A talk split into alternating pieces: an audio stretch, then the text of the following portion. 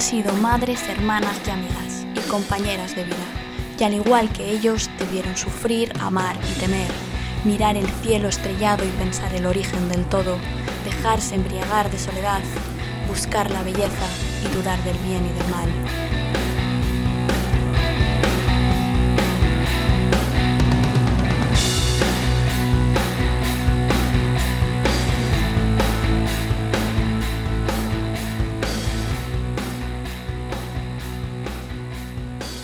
Vamos a analizar algunas de las películas más taquilleras de la historia para intentar reflexionar sobre los mensajes más sutiles que nos llegan a través de ellas y que ayudan mucho a generar un imaginario inconsciente que marca nuestro entendimiento de la realidad. Y para eso tenemos con nosotros a un invitado de honor.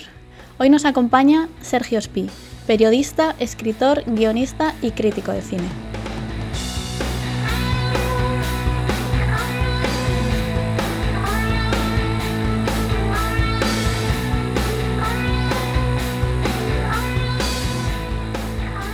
Creo que, creo que empezamos a grabar ya.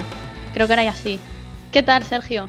¿Cómo estás, guapísima? Muy bien, muy contenta de verte. Un poco nerviosa, bastante nerviosa. Pero no entiendo por qué, madre mía, de las conversaciones que tenemos tú y yo por teléfono hasta las 6 de la mañana. es como estar con mi, con mi gran admirado. Pues bueno, y tú, y de hecho, de hecho, imagínate, o sea, cuando nos conocimos estuvimos como ocho horas sin parar de hablar sin parar de hablar, ¿eh? Sí, sí, sí. Bueno, la última conversación de cinco horas por teléfono, mis amigas están un poco sorprendidas también. Sí, porque no sueles hablar mucho por teléfono. Hombre, cinco horas. Es que cinco horas, es que fue intensa. una, una, amiga me dijo, ¿y puedes estar hablando cinco horas con alguien sin tensión sexual? pues sí, hija, es lo que tiene ser gay y hetero. Tú, hetero, yo gay, o sea. Es lo que tiene, se da por hecho, que nunca se sabe, ¿eh? pero se da, se da por hecho, hija mía, es lo que hay. Que bueno, vamos a contar, vamos a contar cómo nos conocimos. Venga, cuéntalo tú. Sobre todo me conociste tú antes que yo. ¿Cómo te conocí? Sí, sí, sí, por supuesto. Bueno, yo me aficioné, sabes que me aficioné a los podcasts, no solamente al podcast de Fernando, sino que me aficioné a los podcasts por el audio que grabaste con él. O sea, me escuché ese audio de tres horas y pico que tardé como, luego me lo he escuchado en total muchas, muchas más veces, pero ese primero tardé como un par de días o tres en escuchármelo, ¿eh? Y me hice... normal. Me hice súper fan, a raíz de eso me hice fan del... del Recordemos que era, hablaba de la trampa del amor romántico. La, trampa del amor romántico, sí, que es un poco nuestra inspiración para este podcast también. Sí, sí. Ahora lo contaré. pero desde otro punto de vista que me parece interesante también. Sí. Entonces, bueno, eh, vamos a hacer promoción de promoción de Fernando también, ya que, ya que estamos el aquí. Último, el último humanista, gran podcast Eso es. de mi primo. Eso y yo ya había colaborado con él en una revista y son de estas conversaciones que tenemos él y yo siempre, ¿no? De, eh, a mí me interesa mucho todos los, cómo la narrativa, y yo que soy guionista, y cómo Em, y crítico y me gusta mucho cómo la narración al final es propaganda de cualquier idea, ¿no? O sea, cualquier cuento, cualquier narrativa lo que hace es propaganda.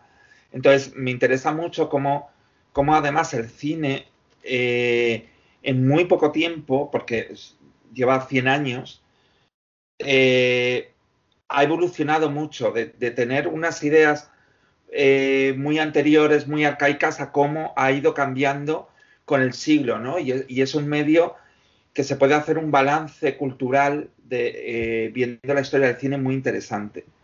Y, y cómo ha creado unos estereotipos, porque es, es, es, un medio de masas, ha creado unos estereotipos determinados que me parecen tramposos y peligrosos a la hora de relacionarnos, ¿no? y te lo venden de algo muy bonito. Como el cine em, influye en nuestro imaginario individual y colectivo. Claro, pero cualquier narración, date cuenta, eh, yo recuerdo una vez, y eso lo, he hablado mucho con, también con, mi primo, eh, que tiene un hermano que es historiador de arte, Carlos, desde aquí le mando un beso. Yo recuerdo una vez, estaba yo en, la Toscana con unos amigos y veían los frescos que contaban la historia de la Biblia, ¿no? Y contaban la historia del, del Antiguo Testamento. Y yo decía, claro, esta era la televisión de la época. O sea, era, era la propaganda de la época eso. Y el infierno y el no harás esto, lo otro, se convocaba ahí todo el mundo. Y toda la narrativa, todos los cuentos, eh, toda la tradición oral tiene que ver con una propagación de ideas y de ideologías, ¿no? Entonces, como hemos vivido y llevamos viendo, sobre todo en Occidente, en un mundo, bueno, en Occidente porque lo reconozco, pero el mundo general se rige por unas reglas muy machistas, me parece muy interesante ver cómo si ha habido o no evolución en cuanto a la figura de la mujer en el cine, porque son 100 años y mm. recoge toda una tradición anterior eh, que, que ha ido evolucionando muy rápido. Bueno, yo creo que es, yo creo que es interesante. Ahora que vamos a ir viendo algunas películas y ver cómo ha evolucionado el imaginario que puede generarnos a las mujeres, puede generarnos esas películas, también ver qué imaginario puede generar en los hombres, porque yo creo que eso también ha cambiado.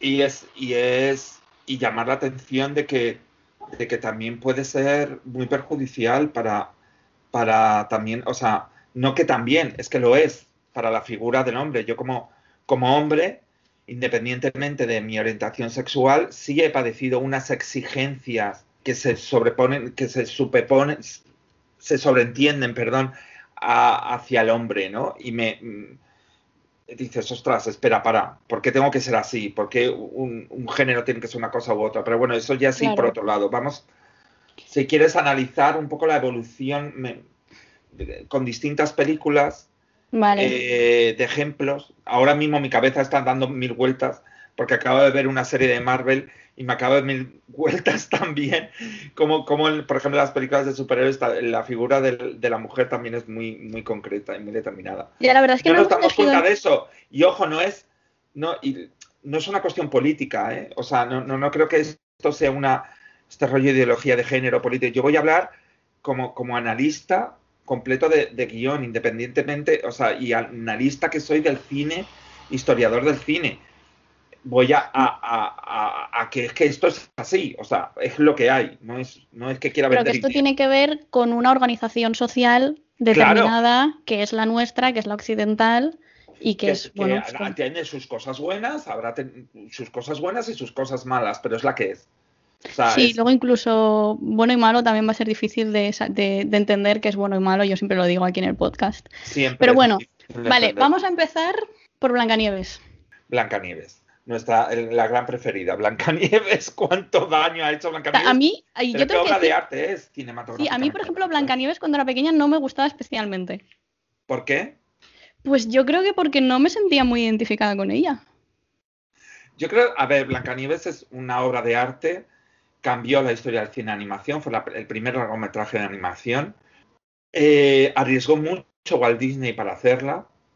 Hay un documental muy interesante de cómo se hizo Blancanieves y todo el proceso que tenía y, emocionaba y luego en la utilización que tuvo, luego la tuvo más con Bambi, en el, 3D, pero toda la utilización de, los colores del movimiento cinematográficamente es una obra de arte y viene precedida de una, una sociedad eh, muy machista, que, porque es de la época, o sea, quiero decir, que, era la época, lo que tenía que, y no se cuestionaba, y era lo que hemos leído, o sea, durante ese cuento se ha leído durante siglos antes, ¿no? Mm.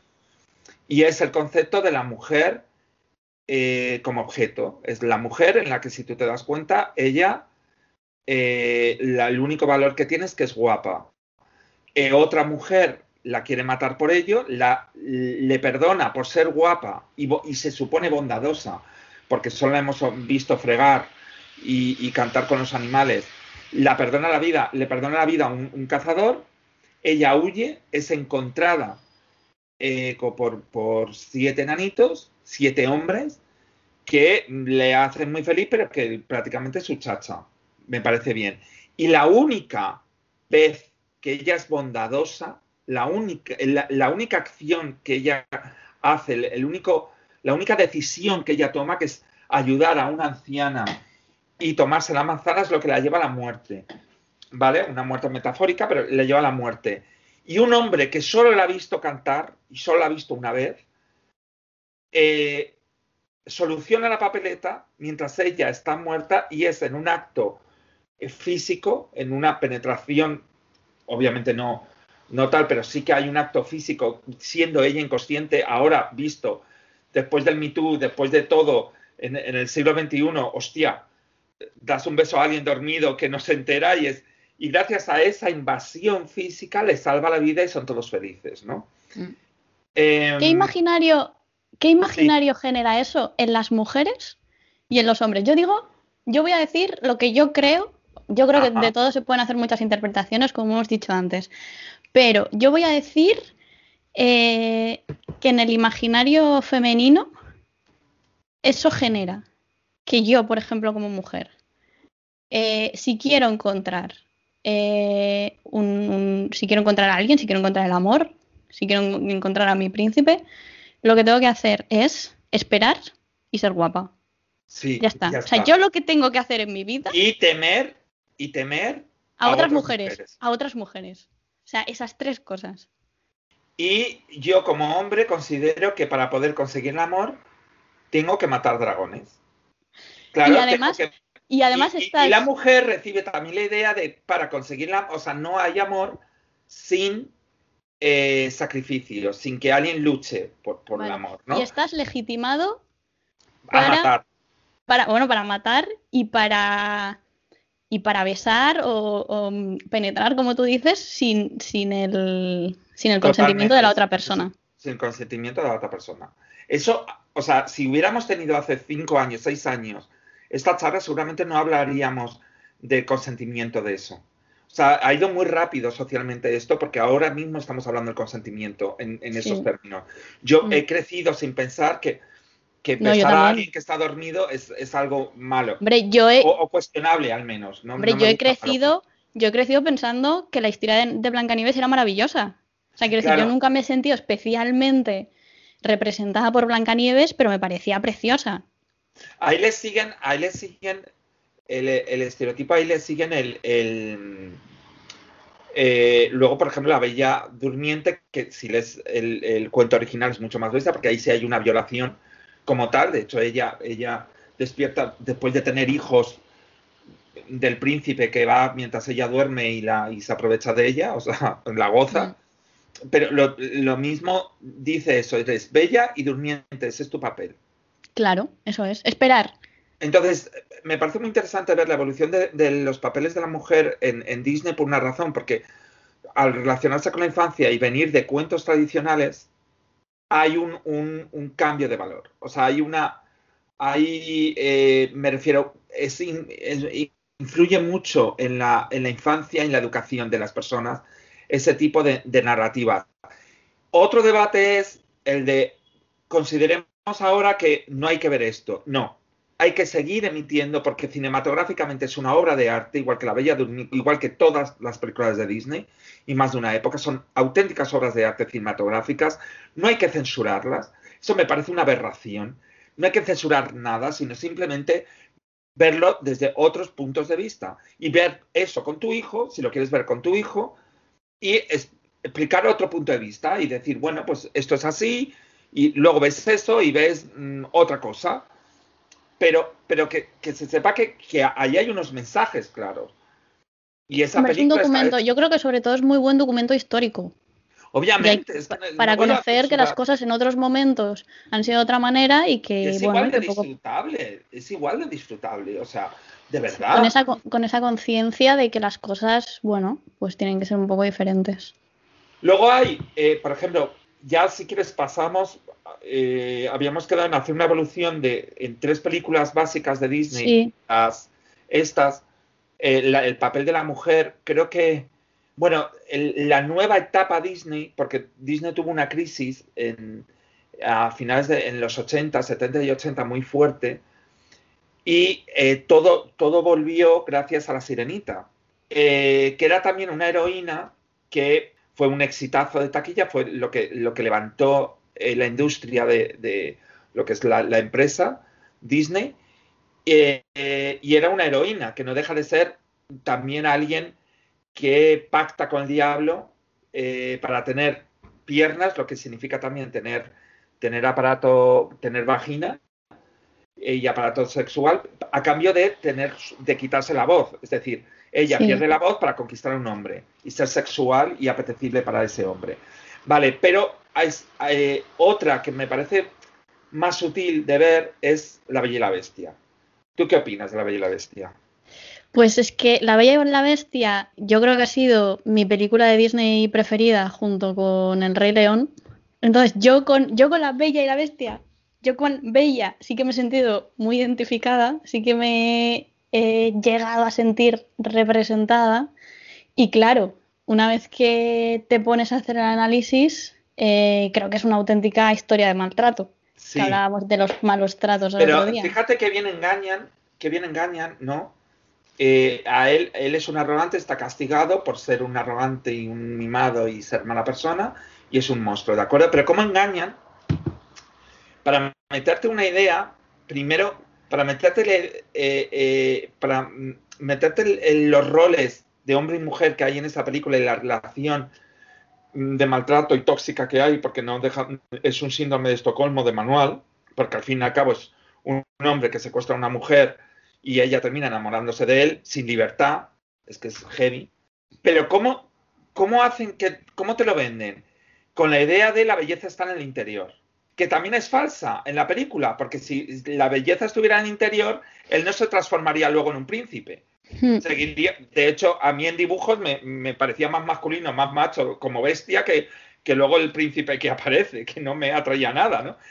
Era, eh, y ese rollo de, de, esa masculinidad también del macho enfadado y tal, y que puede retener a una mujer y a ella te la venden como alguien fuera de contexto de su pueblo, alguien víctima también de la sociedad porque lee libros, y entonces empatizas con que esté con este tío. Pero te están vendiendo una historia de, maltrato. Es que es así. Pero además, em, a mí me parece, o sea, a mí me, me parece especialmente peligroso eh, el, caso de la Bella y la Bestia porque yo creo que hay una gran mayoría de mujeres que nos hemos sentido de esa manera. O sea, como este imaginario se genera de manera inconsciente, es decir, yo por mucho que te esté contando ahora la teoría, este análisis que puedo hacer a nivel racional, que a nivel racional, que esto que voy a decir ahora, se conecte con ese imaginario inconsciente, emocional, que he generado yo viendo La Bella y la Bestia, que la habré visto 30 veces o más de pequeña, que es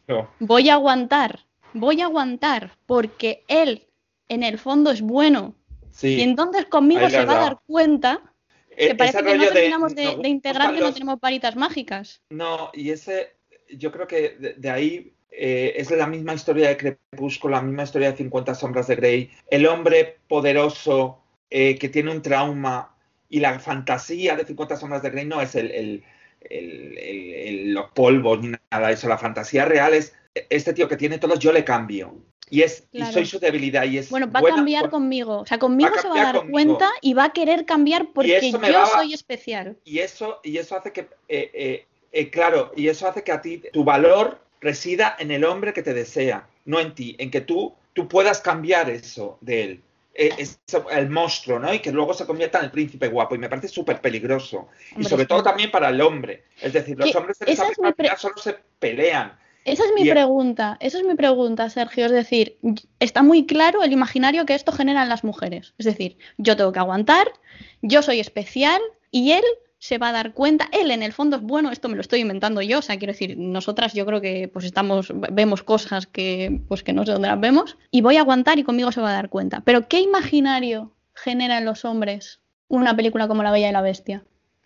Que es más importante, o sea, que todos tus pecados eh, se te pueden perdonar, ¿vale? Inclusive la violencia, y, que, y que la masculinidad tiene que ser fuerza física, principalmente. Es que esto me, esto me parece súper interesante. Que la masculinidad es fuerza física. O sea, luego hicieron, hicieron algo cómico eh, muchos años después en Shrek, por ejemplo, que quien tenía la maldición era ella. Pero yo me pregunto, el bello y la bestia, si no hubiera quedado como un tío enamorándose de una que luego se ha hecho otras veces, ¿no? Pero de alguien muy feo, muy feo, muy feo, ¿no? Em, y que luego se convierte en una princesa. Y dices, vale, está claro que es muy fea, pero es que la bestia tal, en la película de Disney original es que es, es que es masculina. Yo escucho un montón de niñas y de, de, amigas mías que en la infancia decían, pero si me gusta más, lo que he dicho yo antes, me gustaba más la bestia como macho, como así grandote, de protección. Claro, claro, porque, porque el príncipe es el otro infantil. claro, es infantil. Es y entonces es, es, y pero el problema es que te lo venden mejor en La Bella y la Bestia, todo ese discurso, porque ella, a diferencia de Blancanieves, sí toma decisiones, sí las toma. Luego, más adelante, un gran paso que hubo, no sé a ti eso, que, un gran paso que hubo en Disney, fue Mulan.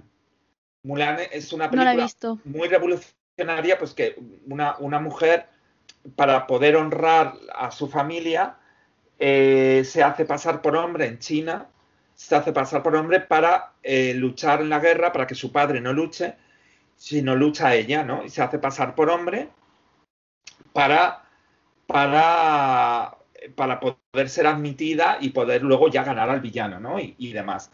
Hay un paso súper importante, me parece que es una emancipación maravillosa. Ahora la han querido coger con el rollo trans o no, a mí eso me da igual.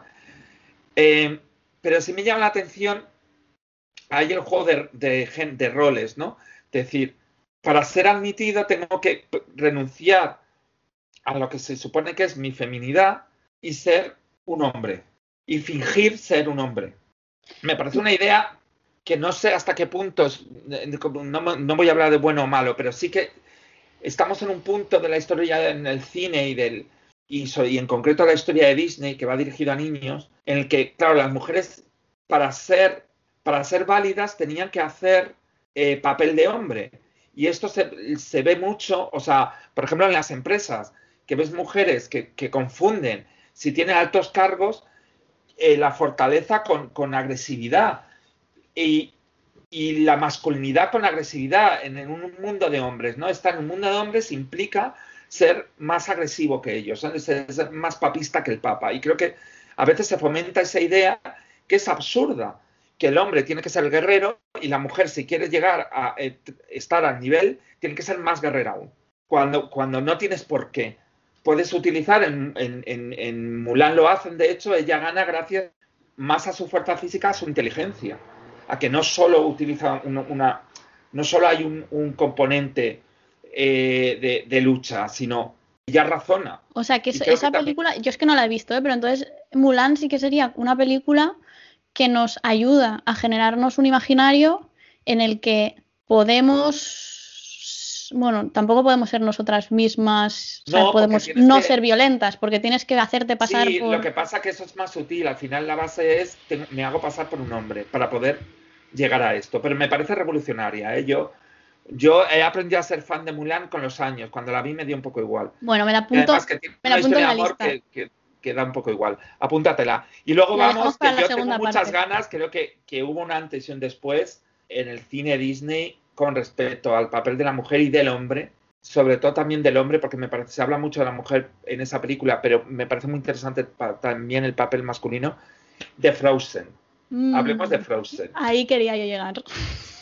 Cuéntame, o sea, yo tengo mi, mi, idea, si quieres yo mi idea. Sí, habla tú primero, habla tú primero. Vale, creo que fue la primera película en la que en realidad, primero, critica algo que hemos hablado antes con Blancanieves, que es criticar el amor a primera vista porque sí. Me, enamoro, veo a alguien, me enamoro y, ya está todo bien. Y ya la gente todo el rato le está diciendo, pero tú estás loca si la acabas de conocer. Pero eso antes no pasaba en las otras películas. Claro, claro. Se daba por hecho, tú conoces a alguien y venga. No, aquí se cuestiona eso que me parece interesante y es el príncipe perfecto. Y luego, quien no lo ha visto, lo siento, voy a hacer spoiler, al final es el villano, ¿no? Y en realidad lo que me gusta es que creo que hay, es una historia muy psicológica, el que hay dos hermanas con, con sendas carencias emocionales. Pierden a los padres muy, muy jóvenes, a una le quitan sus recuerdos de la infancia para que no sepa que su hermana Elsa tiene poderes con el hielo, ¿de acuerdo? Para que no corra peligro. Y a Elsa y congela cosas. A Elsa la mete en el armario prácticamente, la, encierra en el closet de, no, que nadie sepa quién eres, porque si no te van a atacar. Y mientras que se aleja de su hermana para protegerla. Teniendo en cuenta que Elsa, que Elsa va a ser, porque es, la familia real. Yo creo que esto es importante, ¿eh? Ella va a ser la futura reina. Claro, como va a ser la futura reina, es mejor que mejor nadie sepa quién eres en realidad, ¿no? Oculta tu personalidad. Mientras que la hermana menor que se ha criado aislada, aislada porque se quedó sin padres y luego eh, su hermana casi no dirige la palabra, en cuanto se abre al mundo exterior tiene unas necesidades emocionales enormes y se enamora del primero que pasa. O sea, ahí hay dos carencias emocionales que me parecen muy interesantes. Y luego, primero, no hay, hasta el final, hasta el final no hay un villano como tal, el conflicto es otro. El conflicto es, es que Elsa, por haber estado retraída y escondida todo el tiempo, no controla su poder, no controla quién es. Por lo tanto, se larga ella a su palacio divino con su falda maravillosa hecha de hielo y todo divino. Y la escapa, escapa ¿eh? y dice, ya no quiero saber nada de los otros. Aquí puedo, aquí puedo ser yo misma. Claro, sola. En su palacio de hielo puedo ser yo sola. Y la hermana... No tengo que contarle a nadie mi secreto. Sí, bueno, ya lo saben los demás, pero paso de todo habiendo dejado todo, todo su reino congelado, porque claro, ya no controla. Entonces, ¿qué pasa? Que lo que me gusta que, que en realidad es una relación de hermanas. Hay un momento que, la, que Ana, la protagonista, es dañada en el corazón por los poderes de su propia hermana, que le ha echado los poderes sin darse cuenta. Y se, y se está muriendo. Y algo que lo hablábamos antes, de eh, le dice un, le dice un gnomo del bosque, le dice, tienes que es un mago, tienes para poder salvarte tienes que haber un, acto de amor. ¿Qué pensamos todos en nuestro imaginario? Que el acto es que alguien la bese a ella. Entonces se la llevan al este es el que acababa de conocer. Claro, y de pronto el acto de amor por primera vez, lo que la salva a ella la vida, es, no es un acto pasivo que hacen por ella, sino es algo que ella hace por su hermana, por su propia hermana. Ella le salva la vida a su hermana en su último aliento y ese es el acto de amor. Es decir, ya los personajes ya no son pasivos que se dejan rescatar, sino se rescatan ellos mismos y son activos. Vale, entonces esto, o sea, esta, esta lectura yo estoy totalmente de acuerdo contigo. O sea, a mí me ha gustado mucho Frozen. Yo soy muy fan de Frozen. Ahora, eh, si le damos una segunda vuelta a esta idea del acto de amor, de, que es la hermana la que la descongela, porque por, por, ese acto de amor, nos quedamos con esta idea de el amor descongela. Uf. Sí. O sea, dos hermanas que no se han hablado, que, se, que una no ha querido contarle a la otra, que no han querido comunicarse, que han tenido una relación de mierda, que una ha estado intentando hablar con la otra una y otra vez, una y otra vez, una y otra vez durante años. O sea, no se, han comunicado fatal. La otra ha huido. No ha querido explicarle nada, pero luego, como en realidad hay amor, se salvan. Entonces, a mí esta idea. Más que amor, sí, pero más que amor creo que hay comprensión. Porque en cuanto Elsa descubre sus poderes ante el mundo y ve lo asustada que está, y su hermana ve lo asustada que está, ahí comprende toda su relación anterior.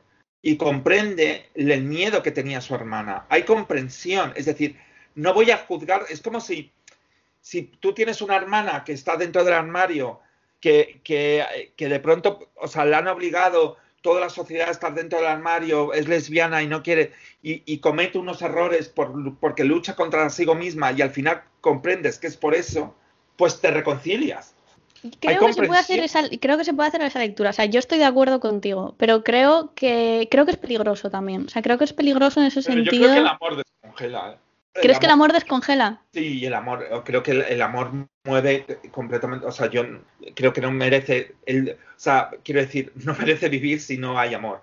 No quiero ser cursi, pero quiero decir, claro, pero que el amor por un amigo, el amor por, por mi padre, el amor por una pareja, el amor. Y hay una cosa que me gusta de esa película también, que sí hay historia de amor. Hay historia de amor con un, con un tío que, que es además inferior eh, socialmente que la protagonista, y eso da igual.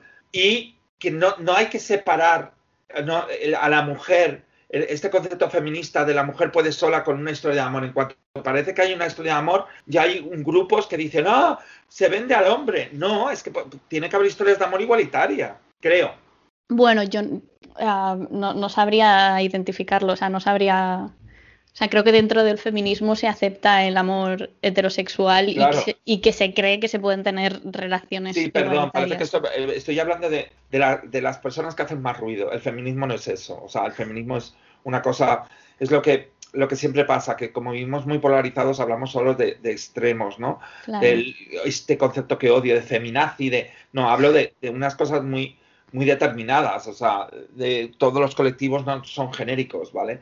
Y, y la gran mayoría del feminismo, los que somos feministas, es simplemente un, Bueno, y cada persona, y además yo creo que el feminismo es una cosa que cada persona entendemos de una manera diferente. O sea, yo creo que no hay dos personas que lo entiendan de la misma manera porque tiene que ver con una experiencia de vida, como tú entiendas la igualdad, como tú entiendas Sí, pero sí que creo que tienen que haber unas bases, em, unas bases claras de lo que es el feminismo. Sí que creo que tiene que, creo que hoy vivimos un Estado de Derecho y que en la ley es cierto que somos todos iguales y lo que no entienden los que están en contra, los que piensan que, son chiringuitos, eh, y demás, y aquí lo siento, nos metemos un poco en política, lo que no entienden es que una cosa son las leyes, otra cosa es que se cumpla, se respete y sobre todo que no haya esta, estas ideas de las que estamos hablando, que no se fomenten más porque provocan situaciones de relaciones tóxicas, de maltrato incluso y de infelicidad.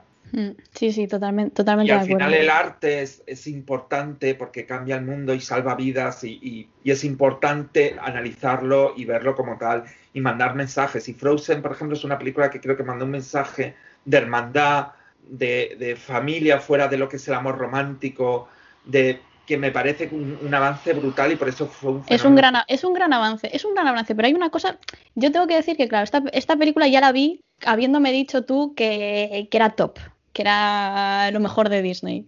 Entonces hay un, ya le he hecho, la he mirado con otros ojos, ¿vale? He ido ahí a buscarle los agujeritos. Y hay una cosa que, por ejemplo, me ha llamado la atención es, todos son monísimos, todos son estupendos. O sea, ellas son preciosísimas.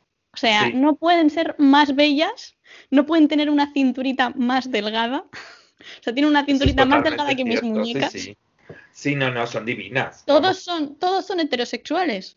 Porque, por ejemplo, yo en Frozen, a mí me habría molado que la hermana, que se va a buscar. Perdona, sabes que hubo, una campaña, hubo una campaña de eh, Elsa quiere eh, eh ponle una novia a Elsa, que fue trending topic durante meses, para la segunda parte de la película, porque todo el mundo daba hecho, y de hecho es un, himno gay, el, libre soy, es un himno gay porque es una salida del pues armario. Se puede, se puede interpretar así, pero yo, por ejemplo, lo habría visto mucho más claro si Ana, cuando se va a buscar a su hermana, y se encuentra con el tío este que, vende hielo, que no me acuerdo cómo se llama, si en vez de ser eh, un tío es una tía. ¿Por qué? Pues porque siempre las relaciones de amor son heterosexuales. en Disney aún, aún no han llegado eh, hablamos de la figura de la mujer, aún no ha llegado la homosexualidad. Joder, pero ya, ya, ya estamos en una época. Sí, pues pero ya, no, ya, es otro tema. Ya, mira, un día podemos hacer que me parece muy interesante muy, muy interesante. Además, el otro día vi Filadelfia con mi padre, que mi padre no había visto. Y eh, me parece muy interesante hablar del colectivo LGTBI en general, no solo de los gays, sobre todo la figura de las lesbianas y de los gays en el cine y la televisión es muy clara, muy marcada y aún nos quedan muchos años luz de esto.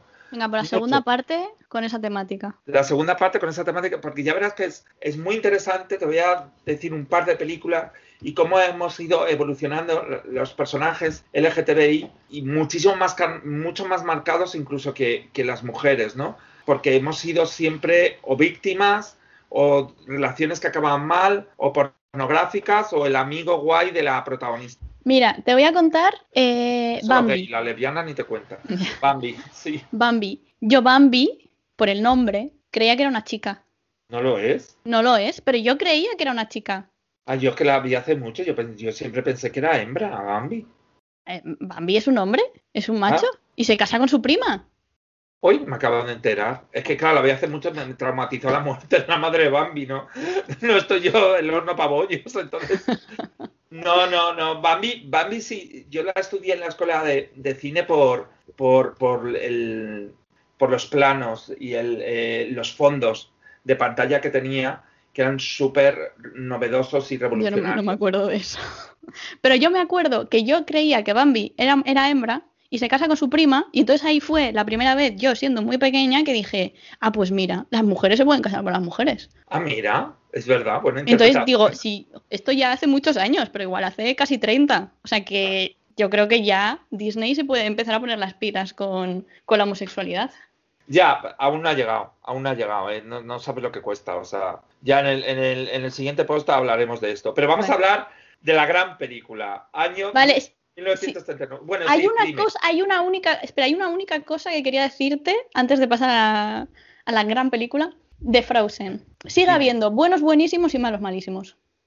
No, estoy de acuerdo. Elsa es un personaje muy ambiguo, es la que crea el caos. No, no estoy tan de acuerdo. Yo creo que son personajes que además tienen una profundidad. El príncipe es malo malísimo. Vale, sí, al final, pero es dual. Y el otro, y el otro es un paleto que al principio se niega a ayudarla y va por las pelas y, y le importa tres narices todo y va evolucionando. Que eso me parece muy peligroso también, perdona, porque erotizamos eso. También erotizamos eso, pero, pero es el primero que dice, niña, tú estás loca. Pero también erotizamos que él es un poco el malote, que tampoco es malote, no es el rollo, sino es un tío huraño. Es un, poco malote, es un poco malote que, que, que, parece que no sabe mostrar los sentimientos. No, no, sabe, no sabe demostrarlos también, pero lo, lo, que a mí me gusta de Frozen es que todos los personajes, excepto el villano, bueno, un poco, un poco si lo dicen, que se crió con siete hermanos que pasaban de él, tiene cierto complejo de inferioridad y por eso, por eso puedes explicar su reacción final.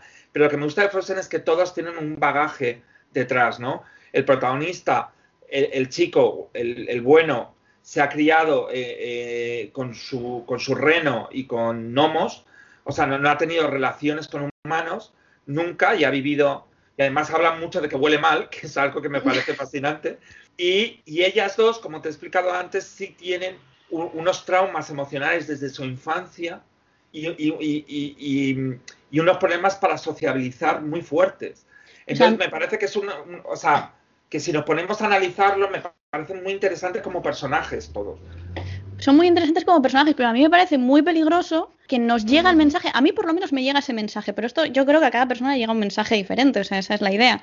Pero nos llega el mensaje de, tú puedes tener todos los traumas que quieras, el otro no, es completamente incapaz de gestionar nada, pero va a llegar un momento que el amor, sin conversar, sin ir al psicólogo, sin, sin hacer cosas... Hombre, porque es una película, pero sí creo que se han demostrado. Pero creo que eso precisamente nos transmite nos transmite inconscientemente que las cosas se pueden solucionar solas. Esa es, ese es el miedo que tengo yo en general. Pero eso, eso es la fantasía de, o sea, tú un guion tienes 90 eh, minutos, ¿vale? O sea, tienes una película de 90 minutos y, y, la acción implica que uno se va moviendo y puedes estar mejor explicada o peor explicada la evolución del personaje, pero siempre la hay. Y yo aquí sí veo una evolución de personajes y no me parece gratuito que al final eh, todo se arregle. O sea, quiero decir que creo que, que hacen el, llamado viaje del héroe, ¿no? Toda película tiene tres actos. Entonces, los tres actos, eh, tú cuando aprendes a contar historias, aprendes que cada acto tiene que ver con las decisiones de cada personaje. Es decir, no tiene que ver cuando en una historia pasan cosas porque sí y los personajes se dejan llevar, como Blancanieves, que ella se deja llevar, no funciona tanto que si toman decisiones. Lo importante es que los personajes tomen decisiones.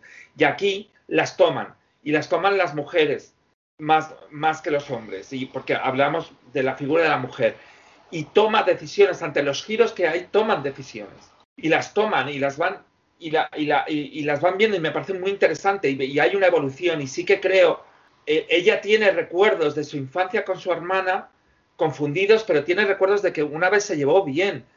Creo que, que cuando, cuando nacemos, los tres primeros años de vida, si hay vínculos afectivos, nunca se pierden los estoy, muy de acuerdo estoy muy de acuerdo contigo. Estoy haciendo un poco de abogada del diablo y ya me estoy sintiendo mal. no, no, parece no, Que, parece que nos estamos peleando. No, quiero pelearme contigo. No, por Dios, pero que me, parece muy bien la discrepancia y, y, me parece muy bien el punto de vista de decir, oye, que el amor todo soluciona porque sí, en plan mágico. Pero es un amor, en este caso, para mí, que viene de la acción y viene de una acción que uno mismo hace, ¿no? De un sacrificio que uno mismo hace. Yo estoy, es que estoy muy de acuerdo, pero sí que creo, y yo creo que esto tanto en el imaginario masculino como en el femenino nos pasa porque llega de manera inconsciente, o sea, y yo, y yo lo sé, y yo, por mucho que ahora trate de hacerlo consciente, la, la comunicación entre mi cerebro racional y mi cerebro emocional yo no la puedo controlar, yo no la sé controlar. Sí, claro, pero no es Entonces eso está ahí, eso está ahí. Sí, no, no es todo culpa del cine o de la... O sea, creo que... claro que, no, claro que, no. No, no, no, no, pero me refiero a que incluso la educación, creo que la tenemos absolutamente todos ciertas ideas, ¿no? Como la idea de Blancanieves, la idea del rescate, ¿no? Que eso es muy interesante, creo que es la idea de que vamos a ser rescatados por alguien y que nos va a dar la suerte. Yo como narrador no me interesa que me rescaten, me interesa qué es lo que sucede cuál es la decisión que me lleva a ese rescate y qué es lo que yo decido una vez me rescatan o me rescatan, ¿no? Me mm. parece muy interesante, me parece muy interesante. Tú imagínate en Blancanieves, ¿vale? Imagínate que Blancanieves, eh, hagamos un, experimento, una Blancanieves moderna, ¿vale? En, un concepto moderno. Y entonces eh, un tío la, salva, sí, un tío la salva sin apenas conocerla porque la ha visto muy guapa y la salva la vida, ¿vale? Ella sin hacer nada y vence a sus enemigos y ella sin hacer nada. Imagínate, ella tiene capacidades, se levanta, se despierta, me parecería muy interesante y dice, hostia, he sido rescatada por un tío que está buenísimo, que es millonario, me soluciona la vida, no voy con él. Pero ahora que hay más libertad y más autoconciencia, dice, ya, pero es que no estoy enamorada. Entonces, me encantaría hacer una historia que hablara de, vale, me ha salvado la vida, pero yo no te quiero, no estoy enamorada, no, no, no lo estoy, pero tengo una deuda moral contigo. Porque aquí también hablamos de la deuda moral que las mujeres tienen con el hombre, que es, como tú me salvas, yo voy a ser la ama de tu casa, voy a, voy a darte hijos, voy a, a tal, porque hay una deuda moral porque me has salvado, me has rescatado. Cuando alguien te rescata, tiendes a tener una deuda moral. Y la pregunta es, ¿hasta cuándo se paga una deuda moral? Porque cuando dices, oye, mira, no quiero ser desagradecida, pero es que no me pones cachonda, mm, príncipe encantado, me voy. No sé, no sé responder, no sé responder a esa pregunta. Creo que habrá tesis doctorales sobre eso. Me parece, mm, me parece muy interesante. Creo que es una, creo que es una buena introducción a, la, gran película. Que ayer me decías, ¿cómo he vivido toda mi vida sin verla? Totalmente, pero es que Preséntala tú, por favor, preséntala. Que documento histórico. Lo que el viento se llevó.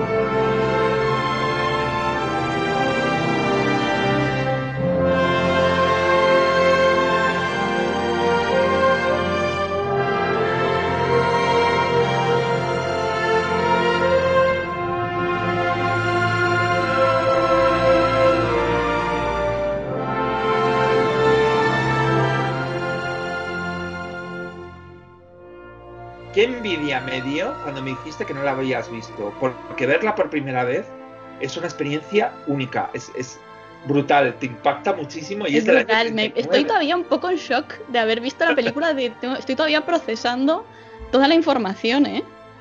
Me parece un documento histórico espectacular, sobre todo porque mm, a quien le guste la historia está genial la película.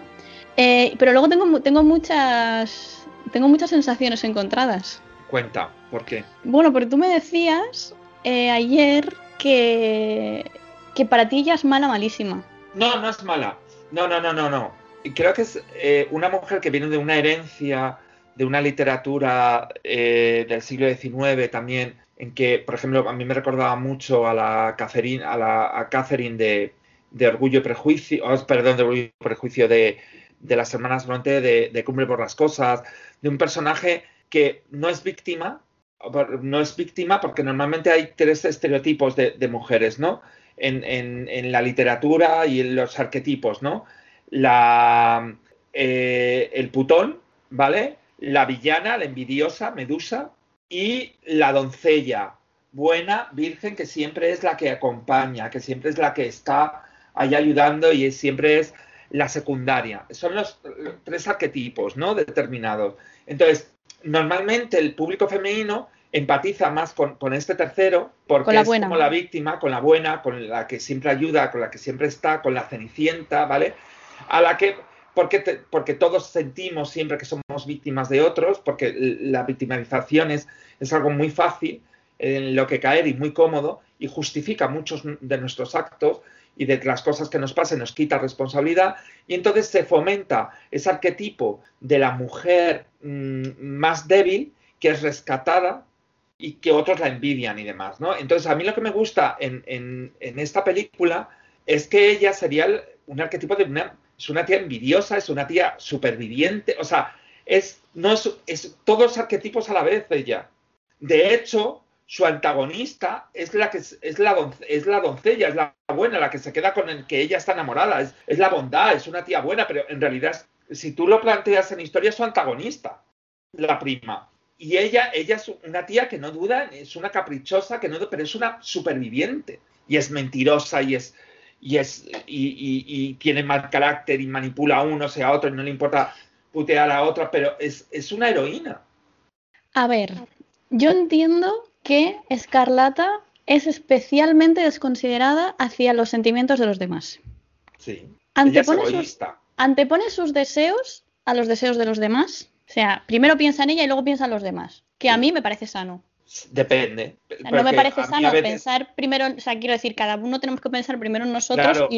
Pero a mí, por ejemplo, me hace sentir bien conmigo mismo ayudar a otro. Entonces, eh, lo hago por mí. Lo haces por ti, claro, claro. Lo hago por mí. O sea, la, el, la, bondad es. es eh, Pero es que yo creo que, tenemos este imaginario.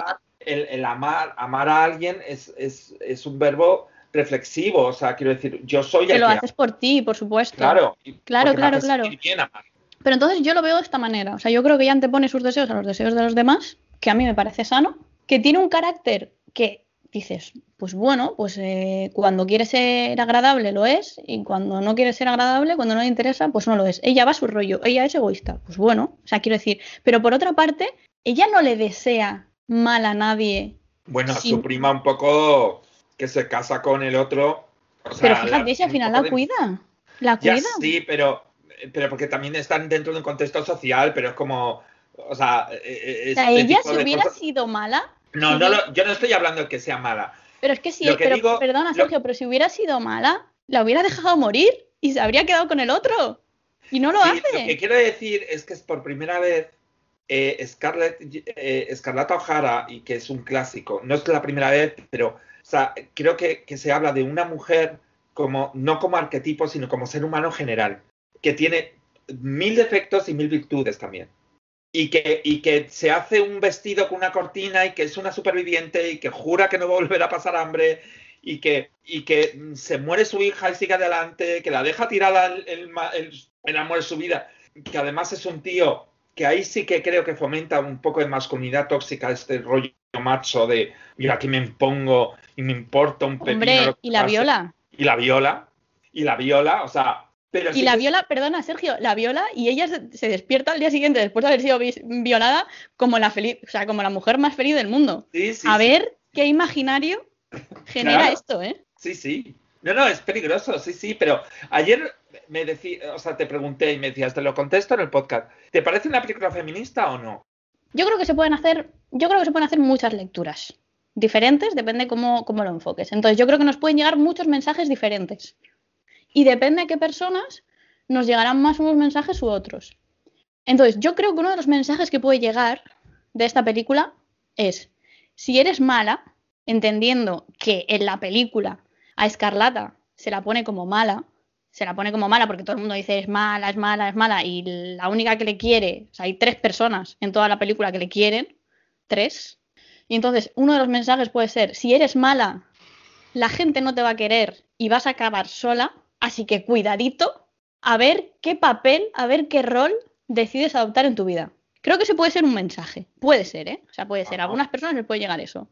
Creo que el mensaje feminista de, igualdad de roles, ¿no? O sea, de decir, un hombre puede hacer lo mismo que una mujer, una mujer lo mismo que un hombre, es, bueno, yo voy a hacer, ¿no? Escarlata dice, bueno, yo voy a hacer lo que creo que tengo que hacer y los demás que piensen lo que quieran. Porque yo estoy así. sin perder su feminidad en ningún momento ya se encarga de lo que antes se cargaba su padre y, lo, y de, llevar un negocio y de, llevar, pero sin perder en ningún momento lo mal llamado armas de mujer, ¿no? Y sin perder lo, que ella también es en esencia, que es una mujer femenina.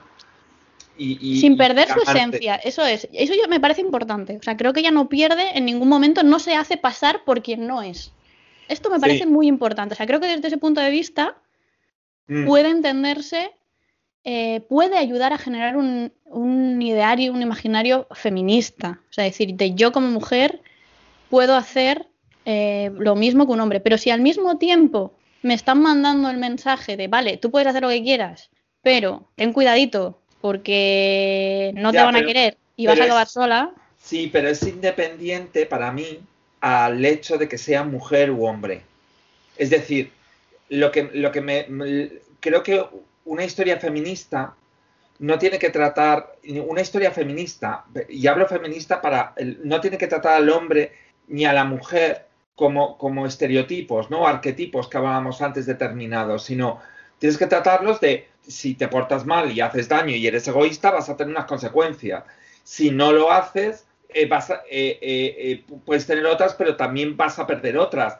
Es decir, yo creo que Escarlata, dentro de un papel de mujer en una sociedad determinada, es un personaje suficientemente rico como que sí me parece feminista. Es decir, no es solo una cosa, no es solo una pija, no es solo una, una tía enamorada tal, una, no, es mil cosas y eso es lo que somos solo seres humanos. Es decir, eh, creo que es, que es alguien complejo como lo somos todos y ahí radica el feminismo de la obra, para mí. Que no es solamente el arquetipo de mujer rescatada, de mujer que ayuda, de mujer que, que, es mala porque es mala, porque tiene envidia a la otra. No, es muchas cosas. Y, las mujeres son muchas cosas, igual que los hombres, igual que que lo que hablábamos antes del colectivo LGTBI, que se nos encasilla en una serie de roles que yo he tenido que adaptar para poder eh, tener vida social, porque es lo que se espera de mí. Y lo que me gusta de Escarlata es que es nunca se traiciona a sí misma, pero es una superviviente. Me encantaría ser como ella, decir, vale, me ha pasado todo esto, pero ya lo pensaré mañana porque tengo capacidades suficientes como para sobrevivir a esto confía y mucho en, confía mucho en ella misma, eso sí que creo que ayuda a generarse un ideario eh, feminista. Claro, creo que, es muy interesante, o sea, eh, Margaret, eh, Atwood, la, autora del cuento de la criada, cuando le preguntan si, sus obras son feministas, dice, no, si me, no son feministas, simplemente hablo de mujeres que unas son más bondadosas, otras son más, son seres humanos pero son mujeres, pero son seres humanos. Y más cabronas unas y otras tienen una ideología contraria a la que supone que tienen que tener por género. Y me parece bien. O sea, que si tratemos todos seres humanos sin, sin el, género en sí. Que, que, tampoco hay que quitarlo. O sea, no deja de ser femenina en lo, en lo, que consideramos femenino escarlata. Y es una tía seductora y guapa y que, y, y que además sabe utilizar su belleza para conseguir sus objetivos. Hombre, yo no, bueno, yo no identificaría eso con femenino, pero bueno, independientemente de eso, ¿has visto una película que se llama, creo, en español, Criadas y Señoras? Sí, sí, sí. ¿Qué opinas de esa película? se me pues acaba de ocurrir, esto está fuera, fuera de guion. Mira, opino, opino de esa película que fue muy importante en, una época, la nominaban muchos Oscar y fue tal. No es tan antigua, ¿no? Es de, no, no, no, no. Yo creo que hace seis años. Hace diez años, sí, algo así. Me parece, me parece muy curioso el otro día leí una entrevista con, la protagonista y, es verdad, en ese momento vemos que es una película muy bien intencionada, ¿no? A favor de, la integración racial, en contra del racismo.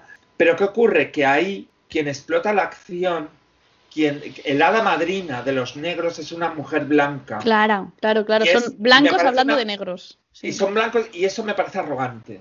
Totalmente. Sí, como decir hombres hablando de cómo se sentirían las mujeres, ¿no? Pues. Que, ojo, creo que es necesario, igual que um, puede. Yo me he dedicado toda la vida a hacer historias de, heterosexuales y no soy, no, tengo por qué hacer solo cosas de homosexuales, sino. Claro. Eh, eh, quiero decir, no hace falta. No hace falta, o sea, pero desde un eh, punto Madame de Bovary me parece que es una del, o, o, Ana Karenina de las sombras cumbres de, mm, para meterse dentro del alma de, una mujer en una época determinada le escribieron hombres. Es que no, tiene nada que ver, pero ahí la historia en sí es la blanca como rescatadora de, las mujeres negras. Sí, yo creo que ha habido mucha, se le ha hecho mucha crítica a ese respecto. Se ha hecho mucha crítica a ese respecto, yo creo que es algo que hay que... Está bien intencionado y creo que del momento que se escribió y se hizo, estaba bien intencionada. Están bien dados los 60. Sí, pero tenemos que darnos cuenta, ya, pero la novela se escribió eh, poco antes de la película, o sea, que quiero decir que no es una... Pero que, tenemos que darnos cuenta de lo arrogante que suena eso, y está muy bien que se haga, que se le hayan nominado a premios, que le hayan dado premios, que tal. Mm. No, pero ha recibido críticas por eso también. Que la veamos como, espera, perdona.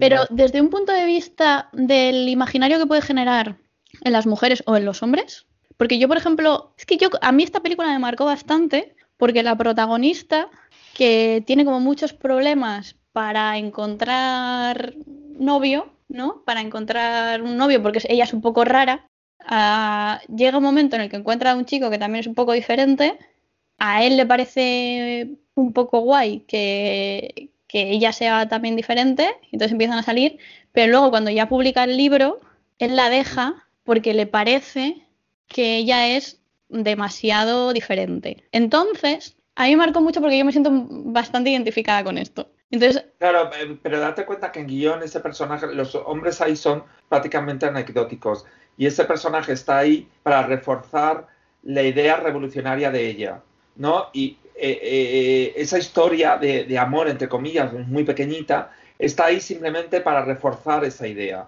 Y el decir, la idea de tengo que romper con mi pasado, con, con, cómo me han educado como educación tradicional para poder seguir con mis ideales. Y la mejor forma de hacerlo en, una narrativa es con un hombre, porque tienes algo que perder. Es el hombre que le han educado a que tiene que ser y encima le gusta, encima es un tío majo, pero que la pone en un brete y ella decide seguir a lo suyo. Es la forma que tiene el narrador, el director y el guionista de decirte, lo que te estoy contando es una historia al final de emancipación, ¿vale? Porque, y de, de, ruptura con el pasado, de te han educado para esto y gracias a tu relación con las criadas ya, ya no hay vuelta atrás, ya no, ya no puedes volver atrás. Pero es un poco que se puede interpretar de muchas maneras, pero también se puede hacer esta interpretación que hacíamos con Escarlata de tú puedes eh, hacer lo mismo que hace un hombre, tú puedes ser tú misma pero ser tú misma, pero siendo tú misma, es posible que acabes sola. Sí, pero, pero puede, pero, pero lo puedes decir un hombre igual, o sea, quiero decir, en Casablanca, él es tío frío, duro, mm, es, una, un arquetipo eh, del hombre, del, macho, sobre todo eh, estoico, que se nos exige mucho ser estoicos, el, llevar el peso de nuestros hombros del mundo sin quejarnos. Rick en Casablanca es así. Y gracias a que es así, y al final se queda solo, pero como sacrificio a, porque su única debilidad es ella. Esto me recuerda. Es que ayer cuando me dijiste, los hombres también ah, soñamos con ser rescatados. Claro. Esto me quedé yo ayer pensando porque digo, claro, que las mujeres soñemos con ser rescatadas, teniendo en cuenta que es nuestro papel en todas las historias, pero los hombres, ¿de qué esperáis ser rescatados? De, o sea, nadie tiene una vida completamente perfecta. Todo el mundo quiere, quiere, o sea, aunque tengas una vida soñada. Pero esperas ser rescatado por una mujer, bueno, tú por un hombre. No, por, no, no hace falta delimitarlo a las relaciones amorosas románticas sino a alguien que, cambie mi suerte, que cambie cosas que no me gustan de mí y que lo haga otro, no yo. Ese, es el problema, que consideremos la pareja hetero, eh, cualquier tipo de pareja y cualquier tipo de relación, le demos la responsabilidad única, exclusiva de hacernos felices, sin darnos cuenta de que como decía antes, el amor no es una cuestión de objeto de deseo, de que tú encuentres o no a tu alma gemela, sino de sujeto, de que tú estés preparado para amar o no amar.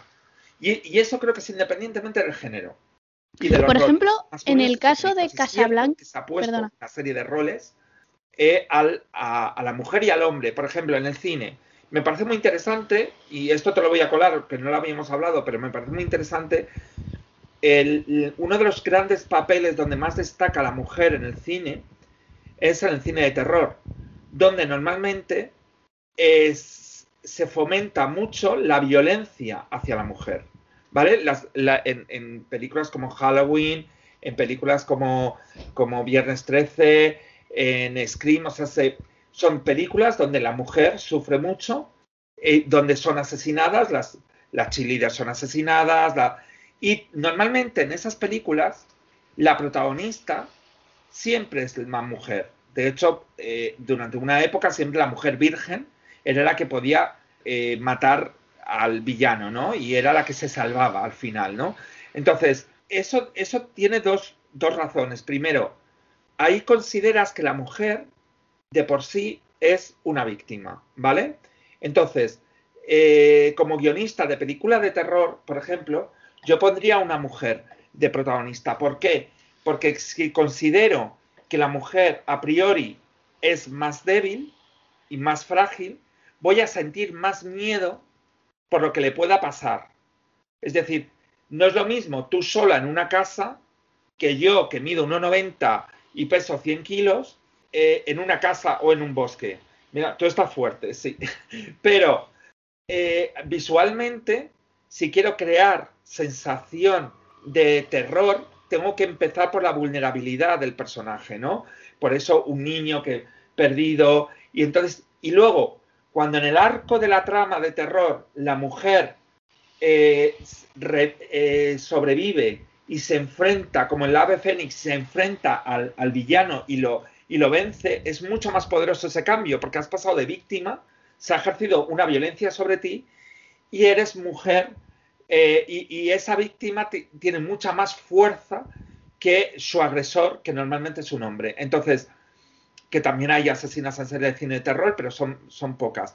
En el cine de terror siempre es una víctima que huye y se utiliza eso porque viene del machismo de que se da por hecho que la mujer es más débil y por lo tanto va a provocar más miedo. Pero ¿Y las mujeres y las mujeres viendo eso o los hombres viendo eso, ¿qué imaginario inconsciente tú crees que, se crean? Tanto las eh, mujeres, por una parte las mujeres y por otra parte los hombres, ¿no? Porque yo me identificaré en principio que tampoco necesariamente más con una mujer que con un hombre. Pues yo creo que el imaginario es que la, eh, la mujer es la víctima, aunque luego pueda ser la superviviente, pero normalmente siempre lo son. O sea, que yo, me, eh, yo me identificaría como una víctima. Claro, las mujeres normalmente también matan a hombres, pero... Yo me quedaría con esa idea inconsciente de que soy una víctima. Sí, de que por la noche te pueden atacar y matar. Y que es una realidad. Tú, por ser mujer, eres más vulnerable que yo. Eso es una realidad. Eso es. En la sociedad que vivimos. Sí. ¿Y, el hombre con qué ideario, con qué imaginario se quedaría? Pues depende, porque hay muchos estereotipos de, en las películas de terror. Está, eh, está el, objeto amoroso de la protagonista, que puede ser traidor o no. Se quedaría con el rollo de la rescato o no la rescato normalmente mueren o son los malos y Y perdona, ¿y, los hombres de manera? Frikis, y si son frikis mueren. Normalmente son frikis, sí. O sea, los frikis los frikis, negros, homosexuales, durante siempre colectivos pequeños suelen morir. Muy interesante eso, ¿eh? Lo vamos a dejar, lo vamos a dejar durante, para durante mucho tiempo, durante mucho tiempo ha sido así. Ahora Screen cambió un poco la regla del juego, pero sigue jugando con ellas.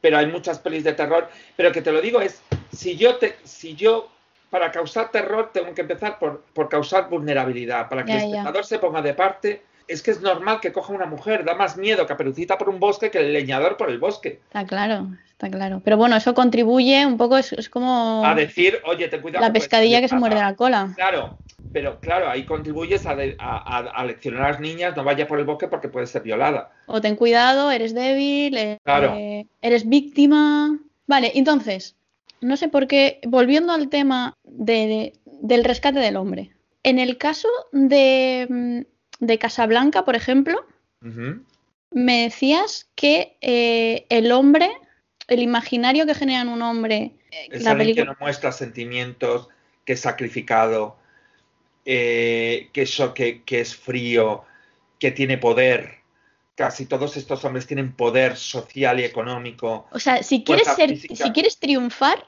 si quieres triunfar, lo que tienes que hacer es no mostrar tus sentimientos. Eso es. Ser frío y controlador. Ser frío y controlador y tener poder.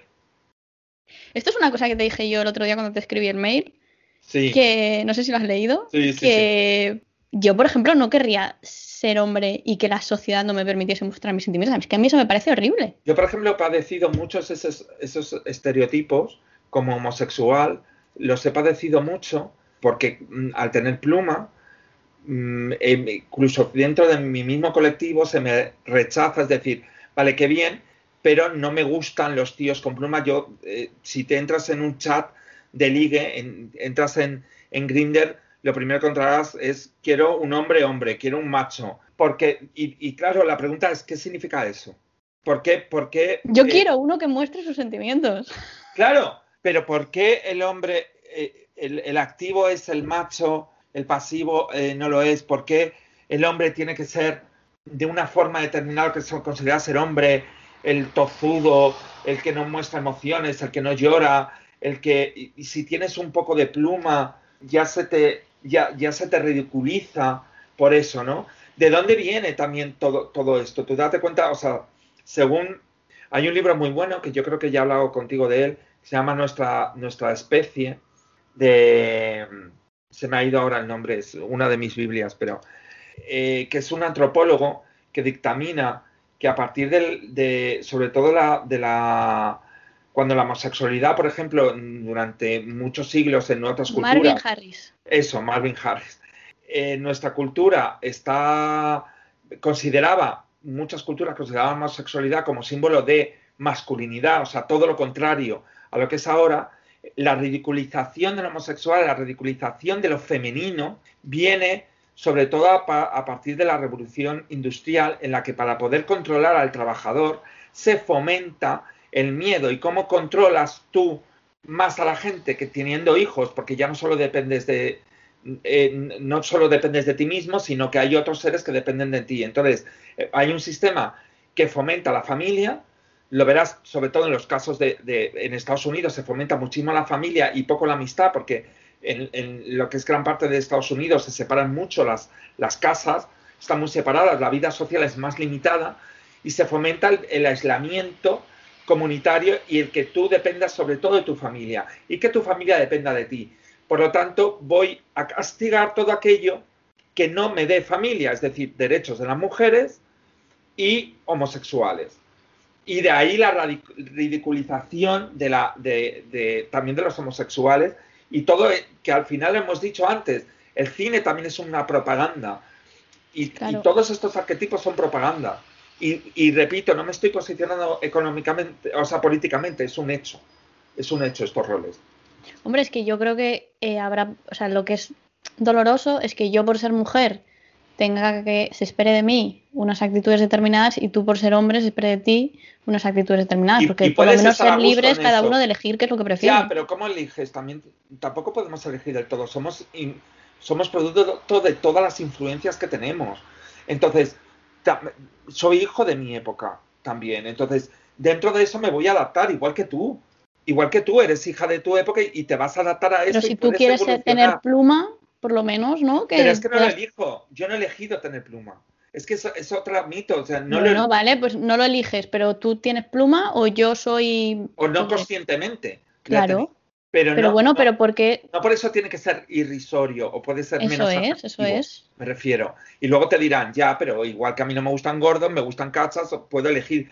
Pero no es lo mismo, porque aquí nos estamos metiendo con algo no le voy a decir no me gustan los gordos, que también hay una gordofobia, hay un terrorismo del físico brutal y una de las, de, las cuestiones aquí de todas las películas que estábamos hablando es que todos son estéticamente bellos. Estupendos, todos maravillosos. Todas las películas que vamos a hablar y se exige eso de actores hmm. y son guapos.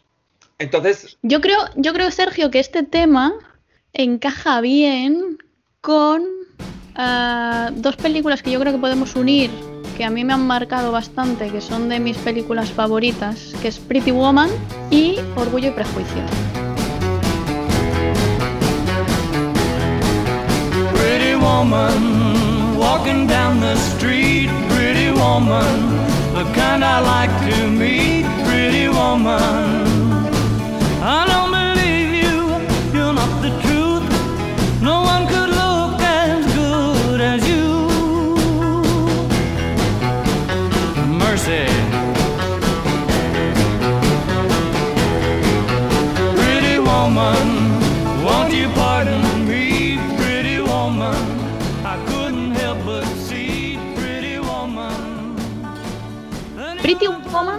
Mí me, interesa especialmente eh, lo que transmite a los hombres. Porque bueno, yo te digo lo que transmite a la mujer. Es la espera, la espera, tú es que esto me parece fundamental. Yo esto lo veo en muchísimas películas y yo creo que esto lo tenemos en nuestro inconsciente, pero mucho más de lo que nos creemos. Que es tú lo único que tienes que hacer es ser guapa y esperar. Te lo estamos viendo en. Y, encima esperar literalmente en la calle, como una prostituta. O sea, ya, ya a huevo, a que te pare un coche. O sea, es Mientras seas simpática y seas guapa, ya está. y, buena gente, pero buena gente dentro de lo que son unos principios morales mmm, judeocristianos. ella, ella, ella es buena. A mí es lo que hablábamos antes de la Bella y la Bestia. Creo que tiene un mensaje aterrador para mi gusto el eh, Pretty Woman, pero te engaña muy bien. Te hacen, hay un momento que dice, ¿qué pasa cuando el príncipe al final de la película rescata a la princesa y ella dice que ella le rescata a él también? Como si hubiera, si hubiera una igualdad entre ellos que no la hay, que no existe, que no la hay. Porque es una mujer sometida al poder económico del hombre. Es otra vez la bella y la bestia, pero es un tío con problemas emocionales, que no explota nada, que lo que ella le hace es otra vez el arquetipo de que ella le hace cambiar a él. Pero me interesa, ella. me interesa un hombre cómo interpreta eso. Es decir, yo puedo un poco no mostrar mis emociones, no, no, preocuparme mucho por ese mundo emocional, no preocuparme mucho por nada, dedicarme únicamente a lo laboral. a lo laboral, porque a mí esto me parece muy importante, porque yo creo que el triunfo para el hombre es lo laboral. Es lo laboral. Y, entonces yo me dedico a lo laboral y en algún momento llegará una mujer que me va a salvar de aquí. Que esto es, que esto es el, eh, el, mito este también, todo, bueno, todas las historias vienen de los griegos realmente, pero, pero eh, el, el Pigmalión, ¿no? O sea, el hecho de yo te transformo, él, él, él adapta a ella a su mundo y la pasea como un trofeo, porque es guapísima y la, la viste como la tiene que vestir, es, es, es la cenicienta, cuando él tiene el poder, de eso la, la, lleva como un mono. Pero te lo, te lo mete, no, como ella, ella, gracias a él, él ha abierto el corazón, claro, para igualar un poco, pero es que el que realmente, quien realmente ha dado un salto cualitativo ha sido ella, por, por, porque le ha ejercido el poder sobre ella del dinero.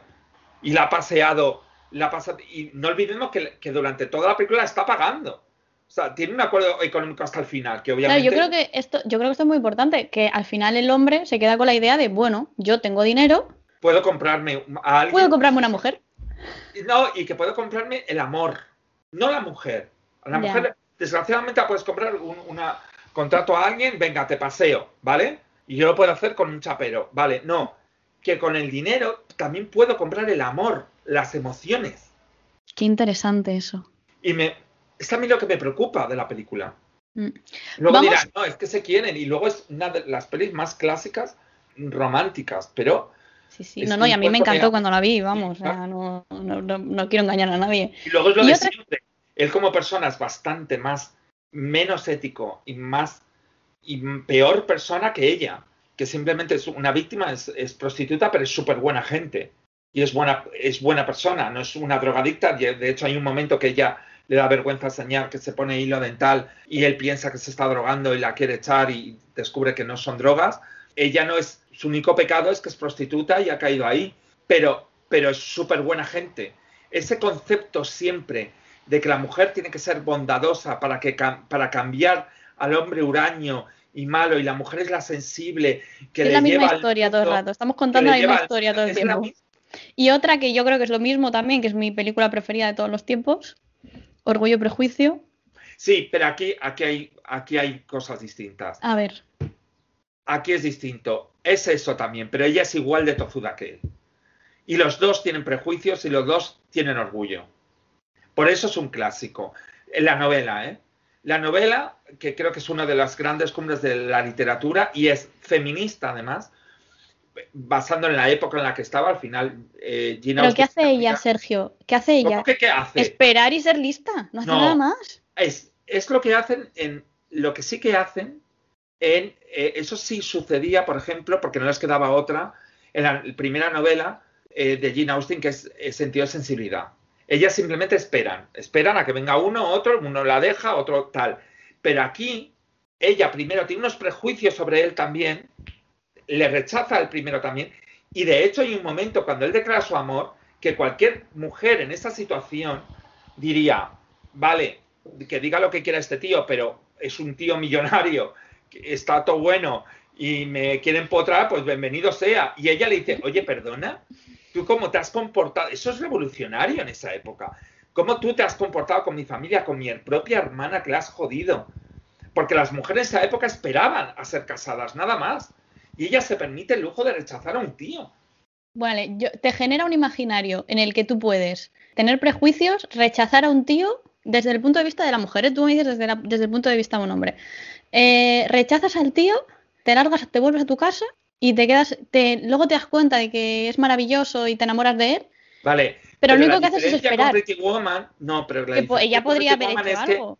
Sí, pero la diferencia con Pretty Woman, bueno, y luego se enfrenta a, al poder, que es la eh, Catherine Deneuve, o sea, hoy, eh, no, eh, ¿cómo se llamaba el personaje? Me encanta. Bueno, en la última película es Judy Dench, pero luego se enfrenta también, o sea, está limitada dentro de la sociedad, está limitada la acción como mujer. De hecho, de hecho el, contrapunto de ella es la amiga que no es agraciada y se tiene que casar con alguien que no quiere, que en la novela está muy bien descrito porque, porque tienen con el párraco, el párraco este, tienen una habitación donde él no entra jamás, es suya propia, y lo dicen muchas veces en la película también, pero como no, no le soporto y me quedo aquí en esta habitación y solo entro yo, pero se casa porque son un lastre para la familia de las mujeres.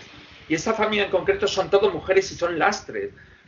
Y a mí lo que me gusta de, de, de, Elizabeth Bennett es que mientras ella, ella le transforma a él, porque él rompe muchos muros, ella también rompe muchos. Ella, ella rompe muchos propios, de sus propios prejuicios, de, tiene que morderse la lengua en momentos, tiene que... Catherine de Bourne, perdona, es que me estaba buscando. ya Quiero decir, aquí hay una evolución de los dos. En Pretty Woman, ella principalmente lo que cambia es su aspecto y el decir quiere una nueva vida, pero no, no hay un cambio profundo. En Orgullo y Prejuicio sí lo hay. Yo creo que están más a la par en Orgullo y Prejuicio, pero dentro de una época determinada en que la mujer estaba mucho más limitada. Yo me, estoy de acuerdo contigo. Hay un, lo único que no me cuadra es que realmente ella lo único que hace es esperar. O sea, se transmite esta idea de que las mujeres lo único que tenemos que hacer es esperar. No, yo creo que en, este caso en concreto. En, Pero si es que ya no hace nada más que esperar.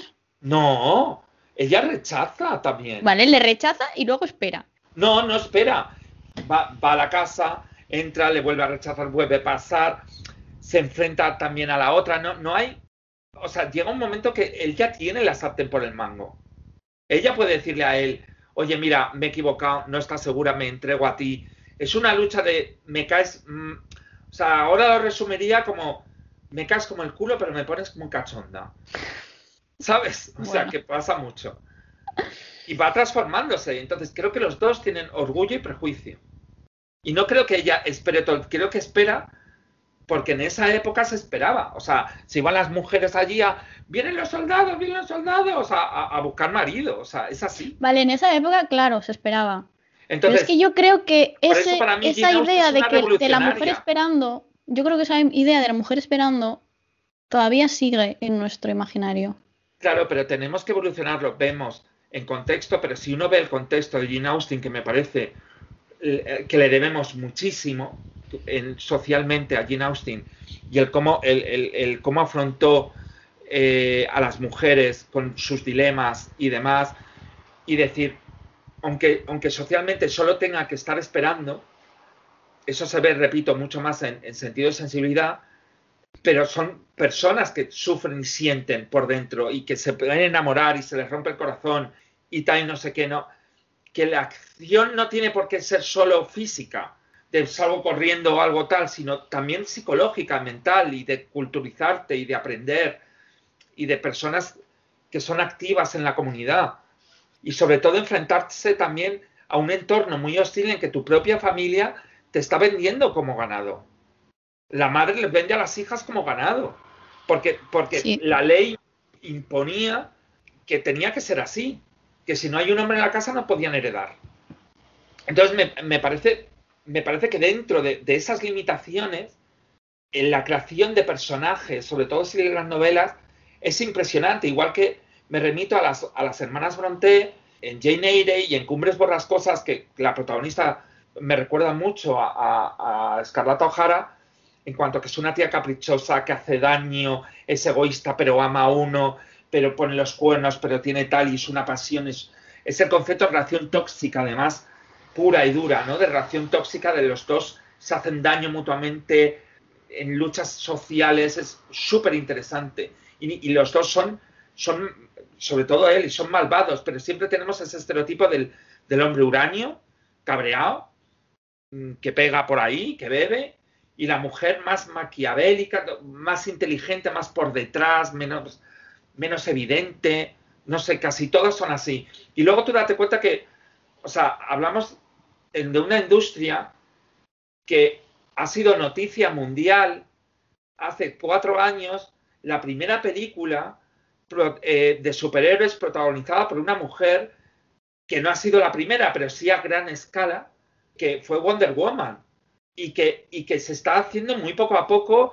Luego estuvo Capitana Marvel y ahora va a venir Viuda Negra, pero muy poco a poco. Y que eso ha sido noticia ahora y que es, ¡ah! ahora vamos para aquí, cuando da igual. O sea, hablamos de, que hay géneros como para hombres y géneros para mujeres. Y una, una reflexión te quería hacer. Hace muchísimos años, si es verdad, sobre todo hay un cine en los 90 en que se contaban muchas historias de mujeres por el hecho de ser mujeres, ¿no? Un rollo sexo Nueva York, que son mujeres, eh, eh, la vida de íntima de unas mujeres, eh, que creo que por, porque han estado más ocultas, me, parece más interesante acercarme a la vida íntima de una mujer a priori que la de un hombre, ¿no? Eso también, eso también es peligroso. Pero bueno, recuerdo una entrevista que le hicieron también a la época de, de, Telma y Luis y todo esto, y hubo una entrevista que le hicieron a, Harrison Ford que decía, en los 90, ¿eh?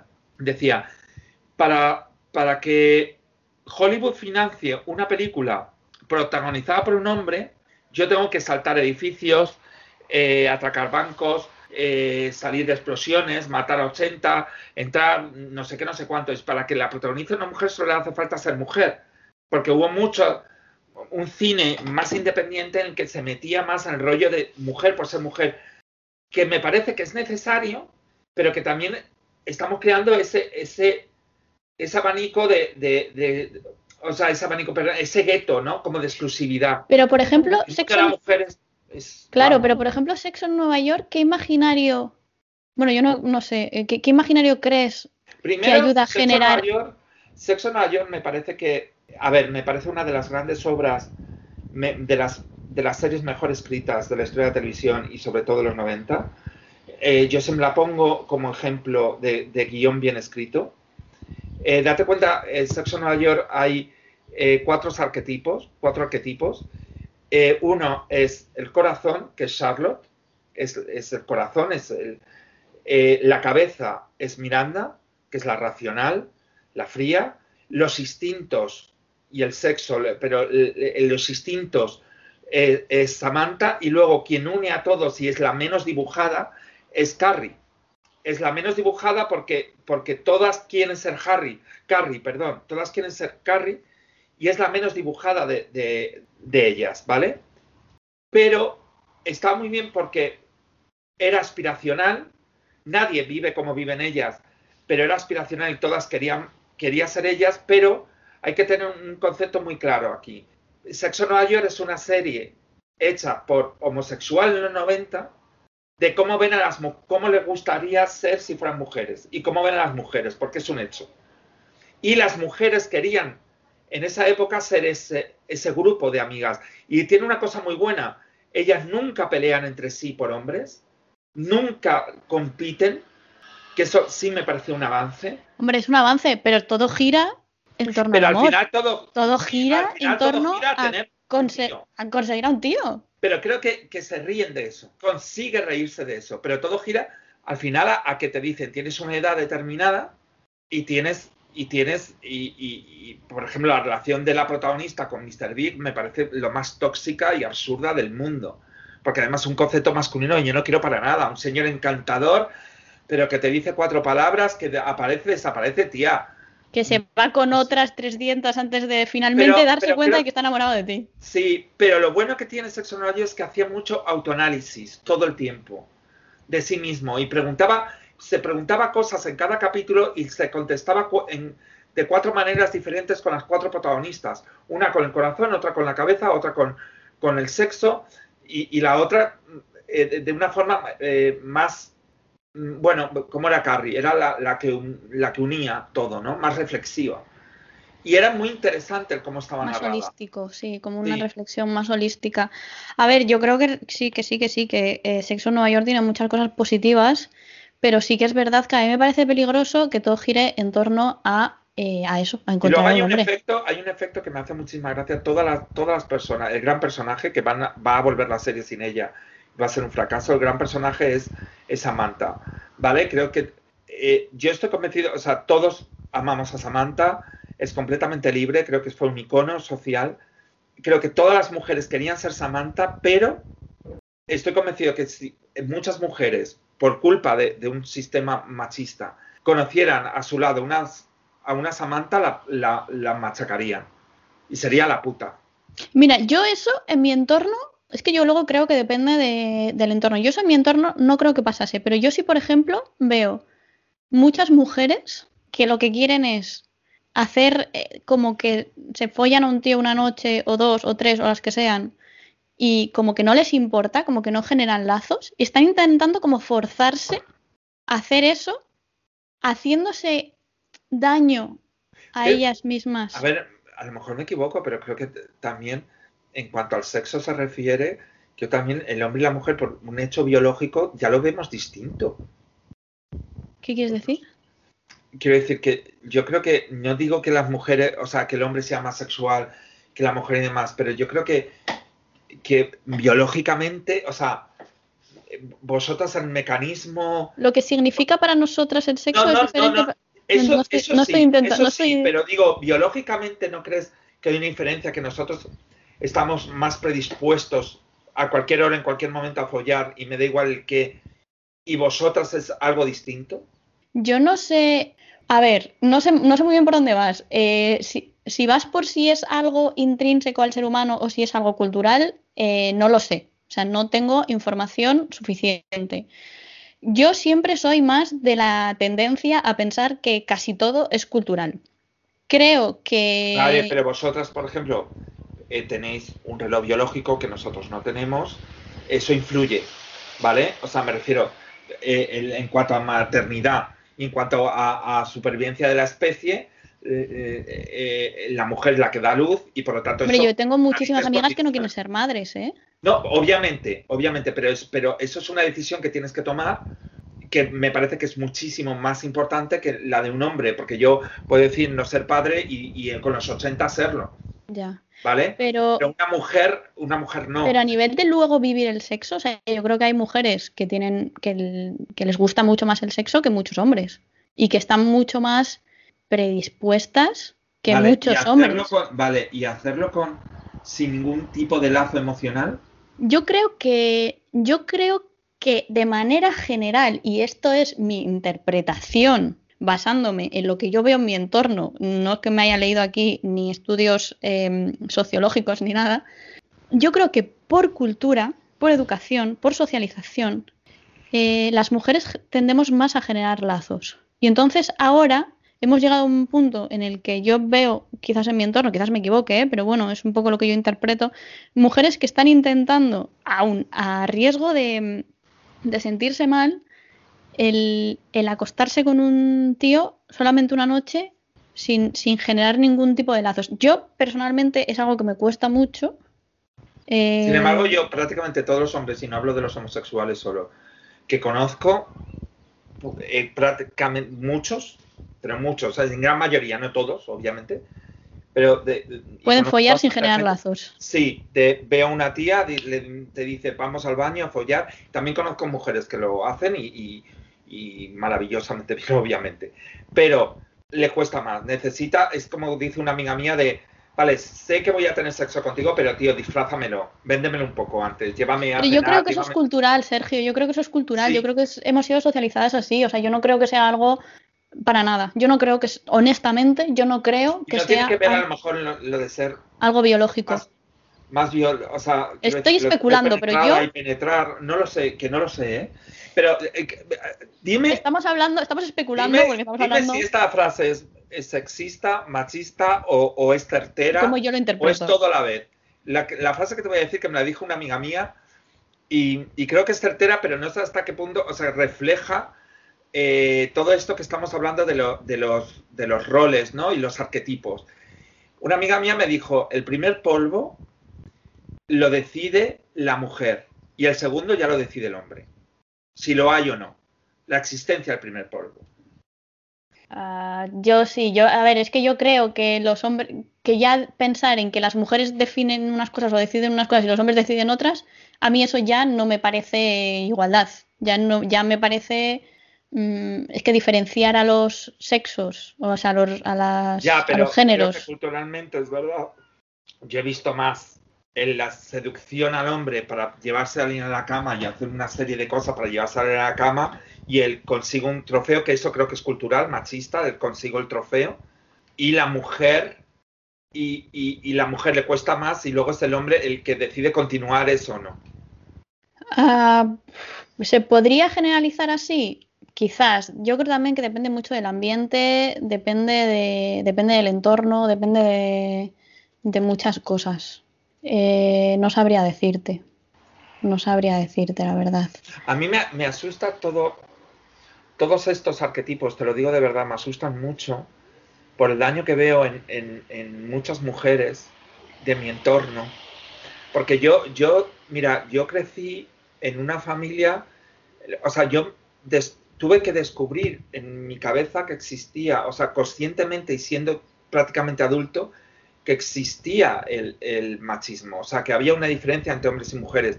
Principalmente porque me eduqué en una casa donde si tú a mi padre le dices, ay, qué bien, que ayudas, ayudas en casa, mi padre te mira con una cara de, no, perdona, es que es mi casa y trabajo en ella.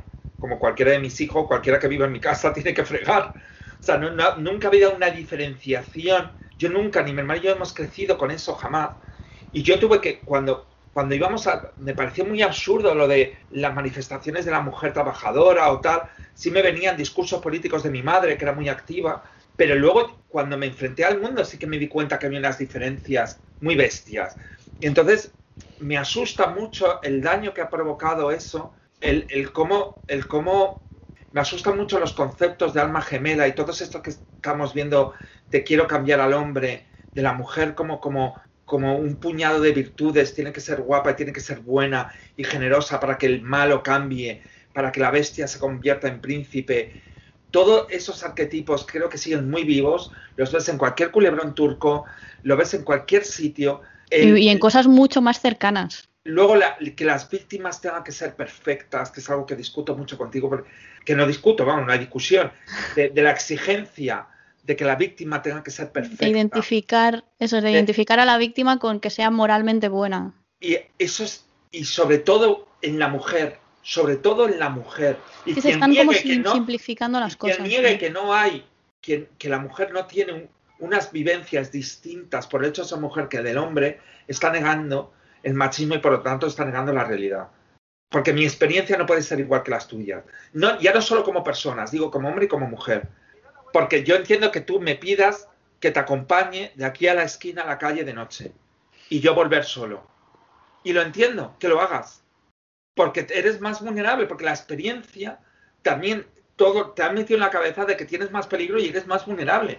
Y, los datos confirman que es así, desgraciadamente. Tú como hombre, bueno, es que tú en concreto igual no eres un buen ejemplo, pero porque tú reflexionas mucho sobre cómo sobre cómo puede sentirse una mujer, sobre cómo puede interpretar la realidad una mujer. Sí. Sobre cómo te sentirías tú si fueras yo. es que ¿Sabes qué pasa? Que sin los derechos de la mujer, o sea, primero, luego ya, esto es algo que he ido pensando, pero sin, sin ver eso y sin los derechos de la mujer cuando se sientan amenazadas, sin ver eso, eh, creo que eh, no vamos a tener derechos ninguno. Los primeros derechos que previrse en cualquier crisis económica, en, los primeros en perder derechos son las mujeres. Date cuenta por qué, por qué Blancanieves es como es y se vende la idea de Blancanieves porque es una época también, después de la, de la Primera Guerra Mundial, que los hombres llegan a, o sea, no hay unos puestos, no hay, hay una crisis y no hay muchos puestos de trabajo, ¿vale? Entonces, prefiero quitarme a la mitad de la población que se quede en casa con unos valores tradicionales, ¿de acuerdo? Que se quede en casa mientras el hombre trabaja, porque si tiene acceso los dos sexos, a los puestos de trabajo, no va a haber y va a haber mayor paro. Entonces voy a, voy, voy a ejercer, me quito una parte de la población. Una, cosa, una cosa que me preocupa a mí es que yo no sé si hacemos el suficiente esfuerzo por empatizar. O sea, yo no, yo ahora, por ejemplo, me preocupo mucho por qué nos hace, bueno, pues eh, qué nos hace a, las mujeres estar en la posición en, en la que estamos.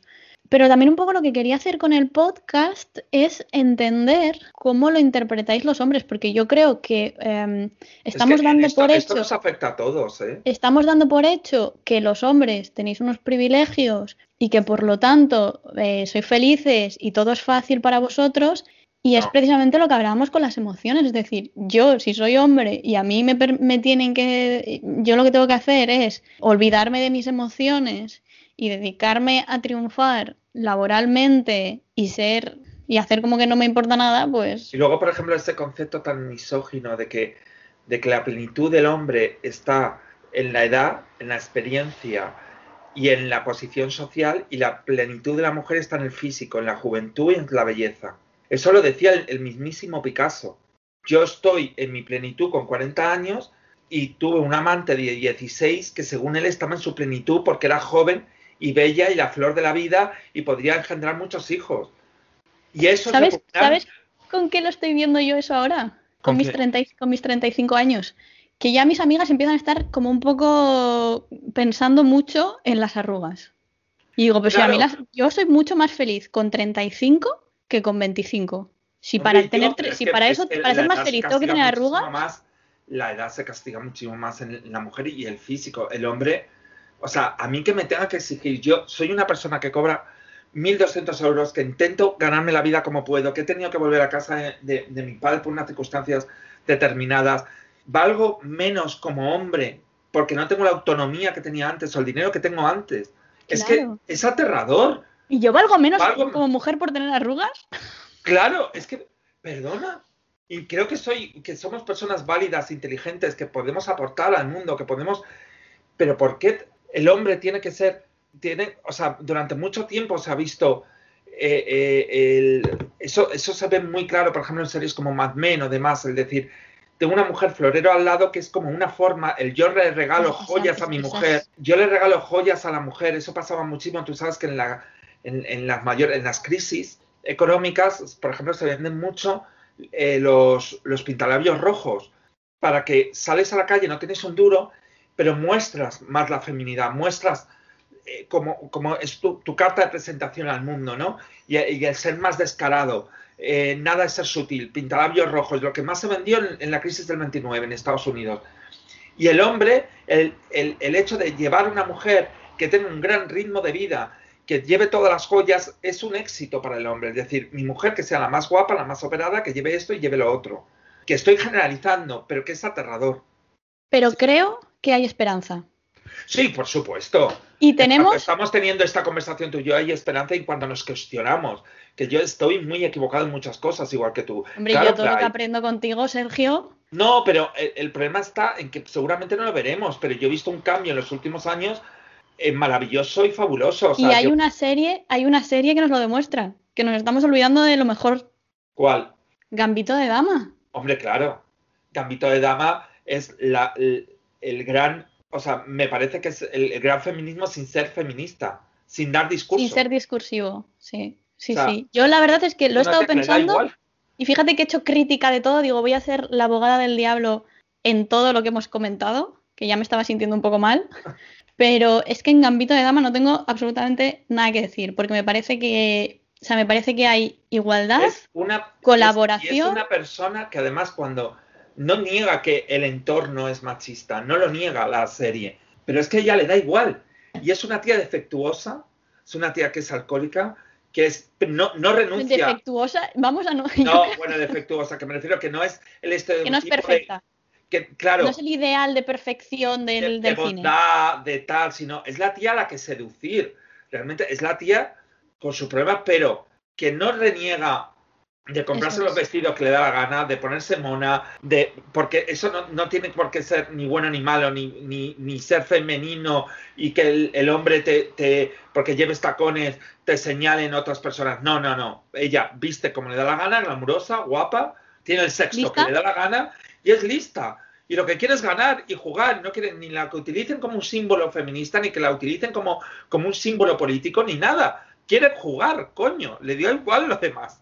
Y yo creo que luego es muy interesante que a lo largo de la serie va teniendo diferentes relaciones. Algunos se enamoran de ella, otros no.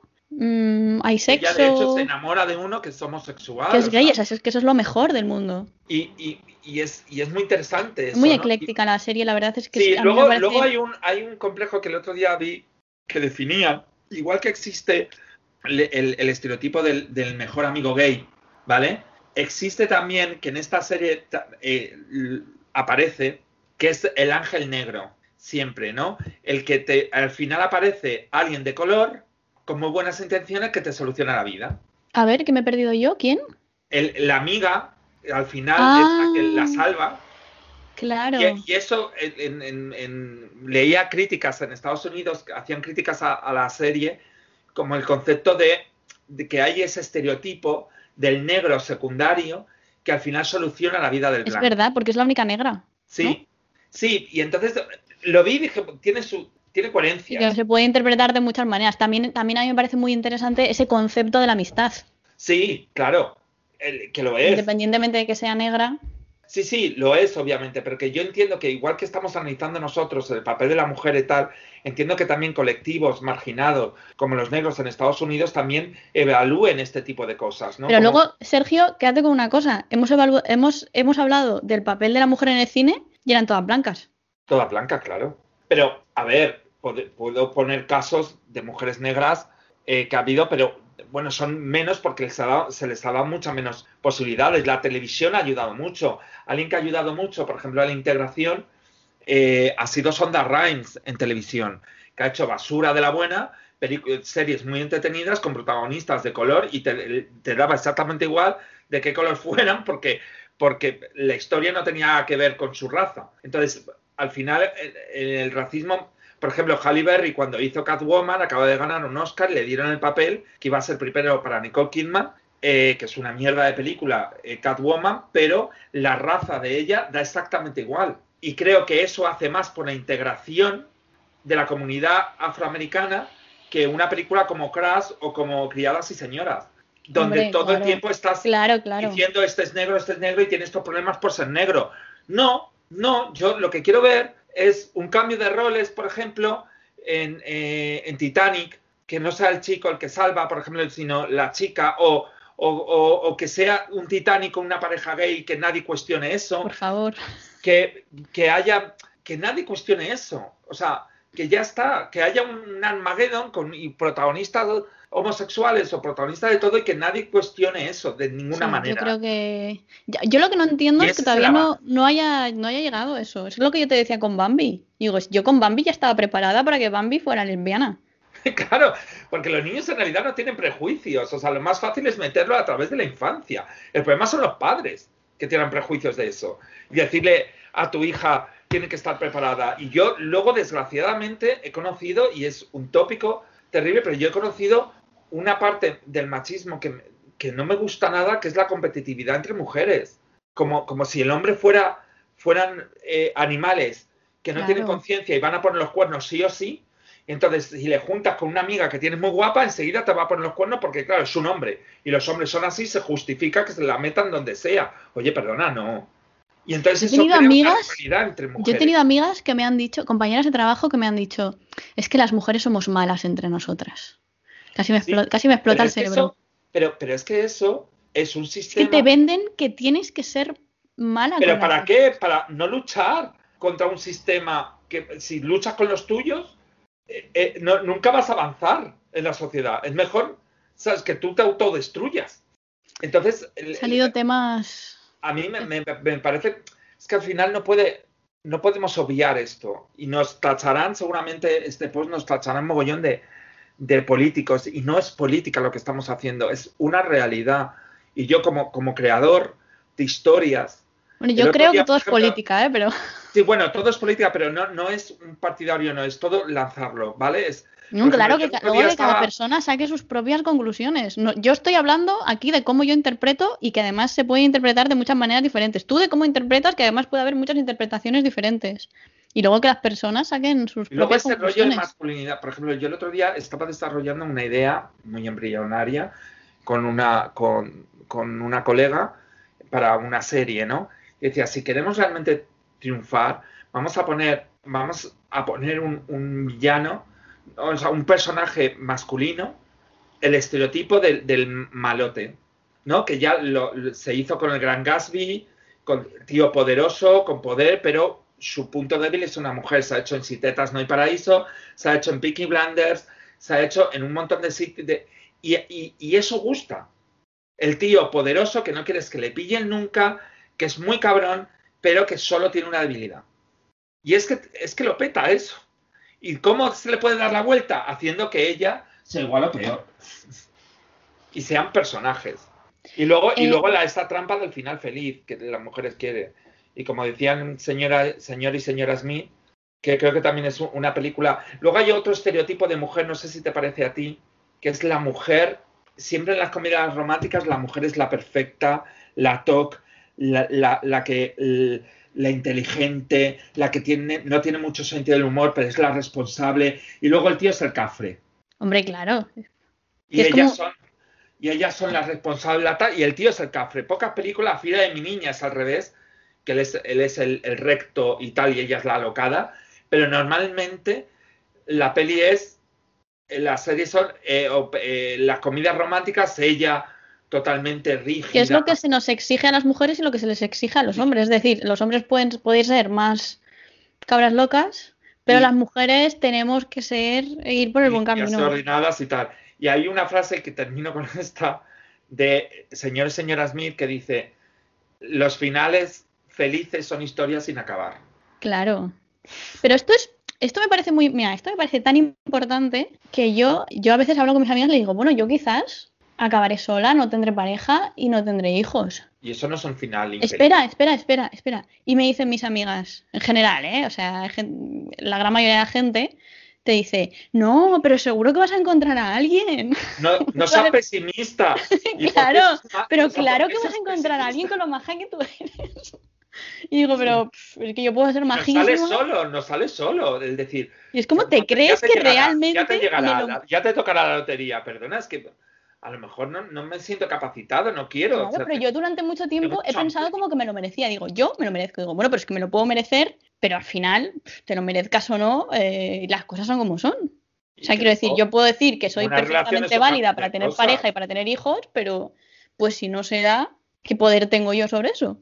Sí, bueno, y a lo mejor te lo tienes todo y en ese momento de pronto no te apetece. Es que, quiero decir, eh, Pero damos por hecho que el final feliz es encontrar a alguien. ¿Sabes, ¿sabes cuál es la idea con la que se vendió Mujeres Desesperadas? Que es una de las series, de mis series favoritas.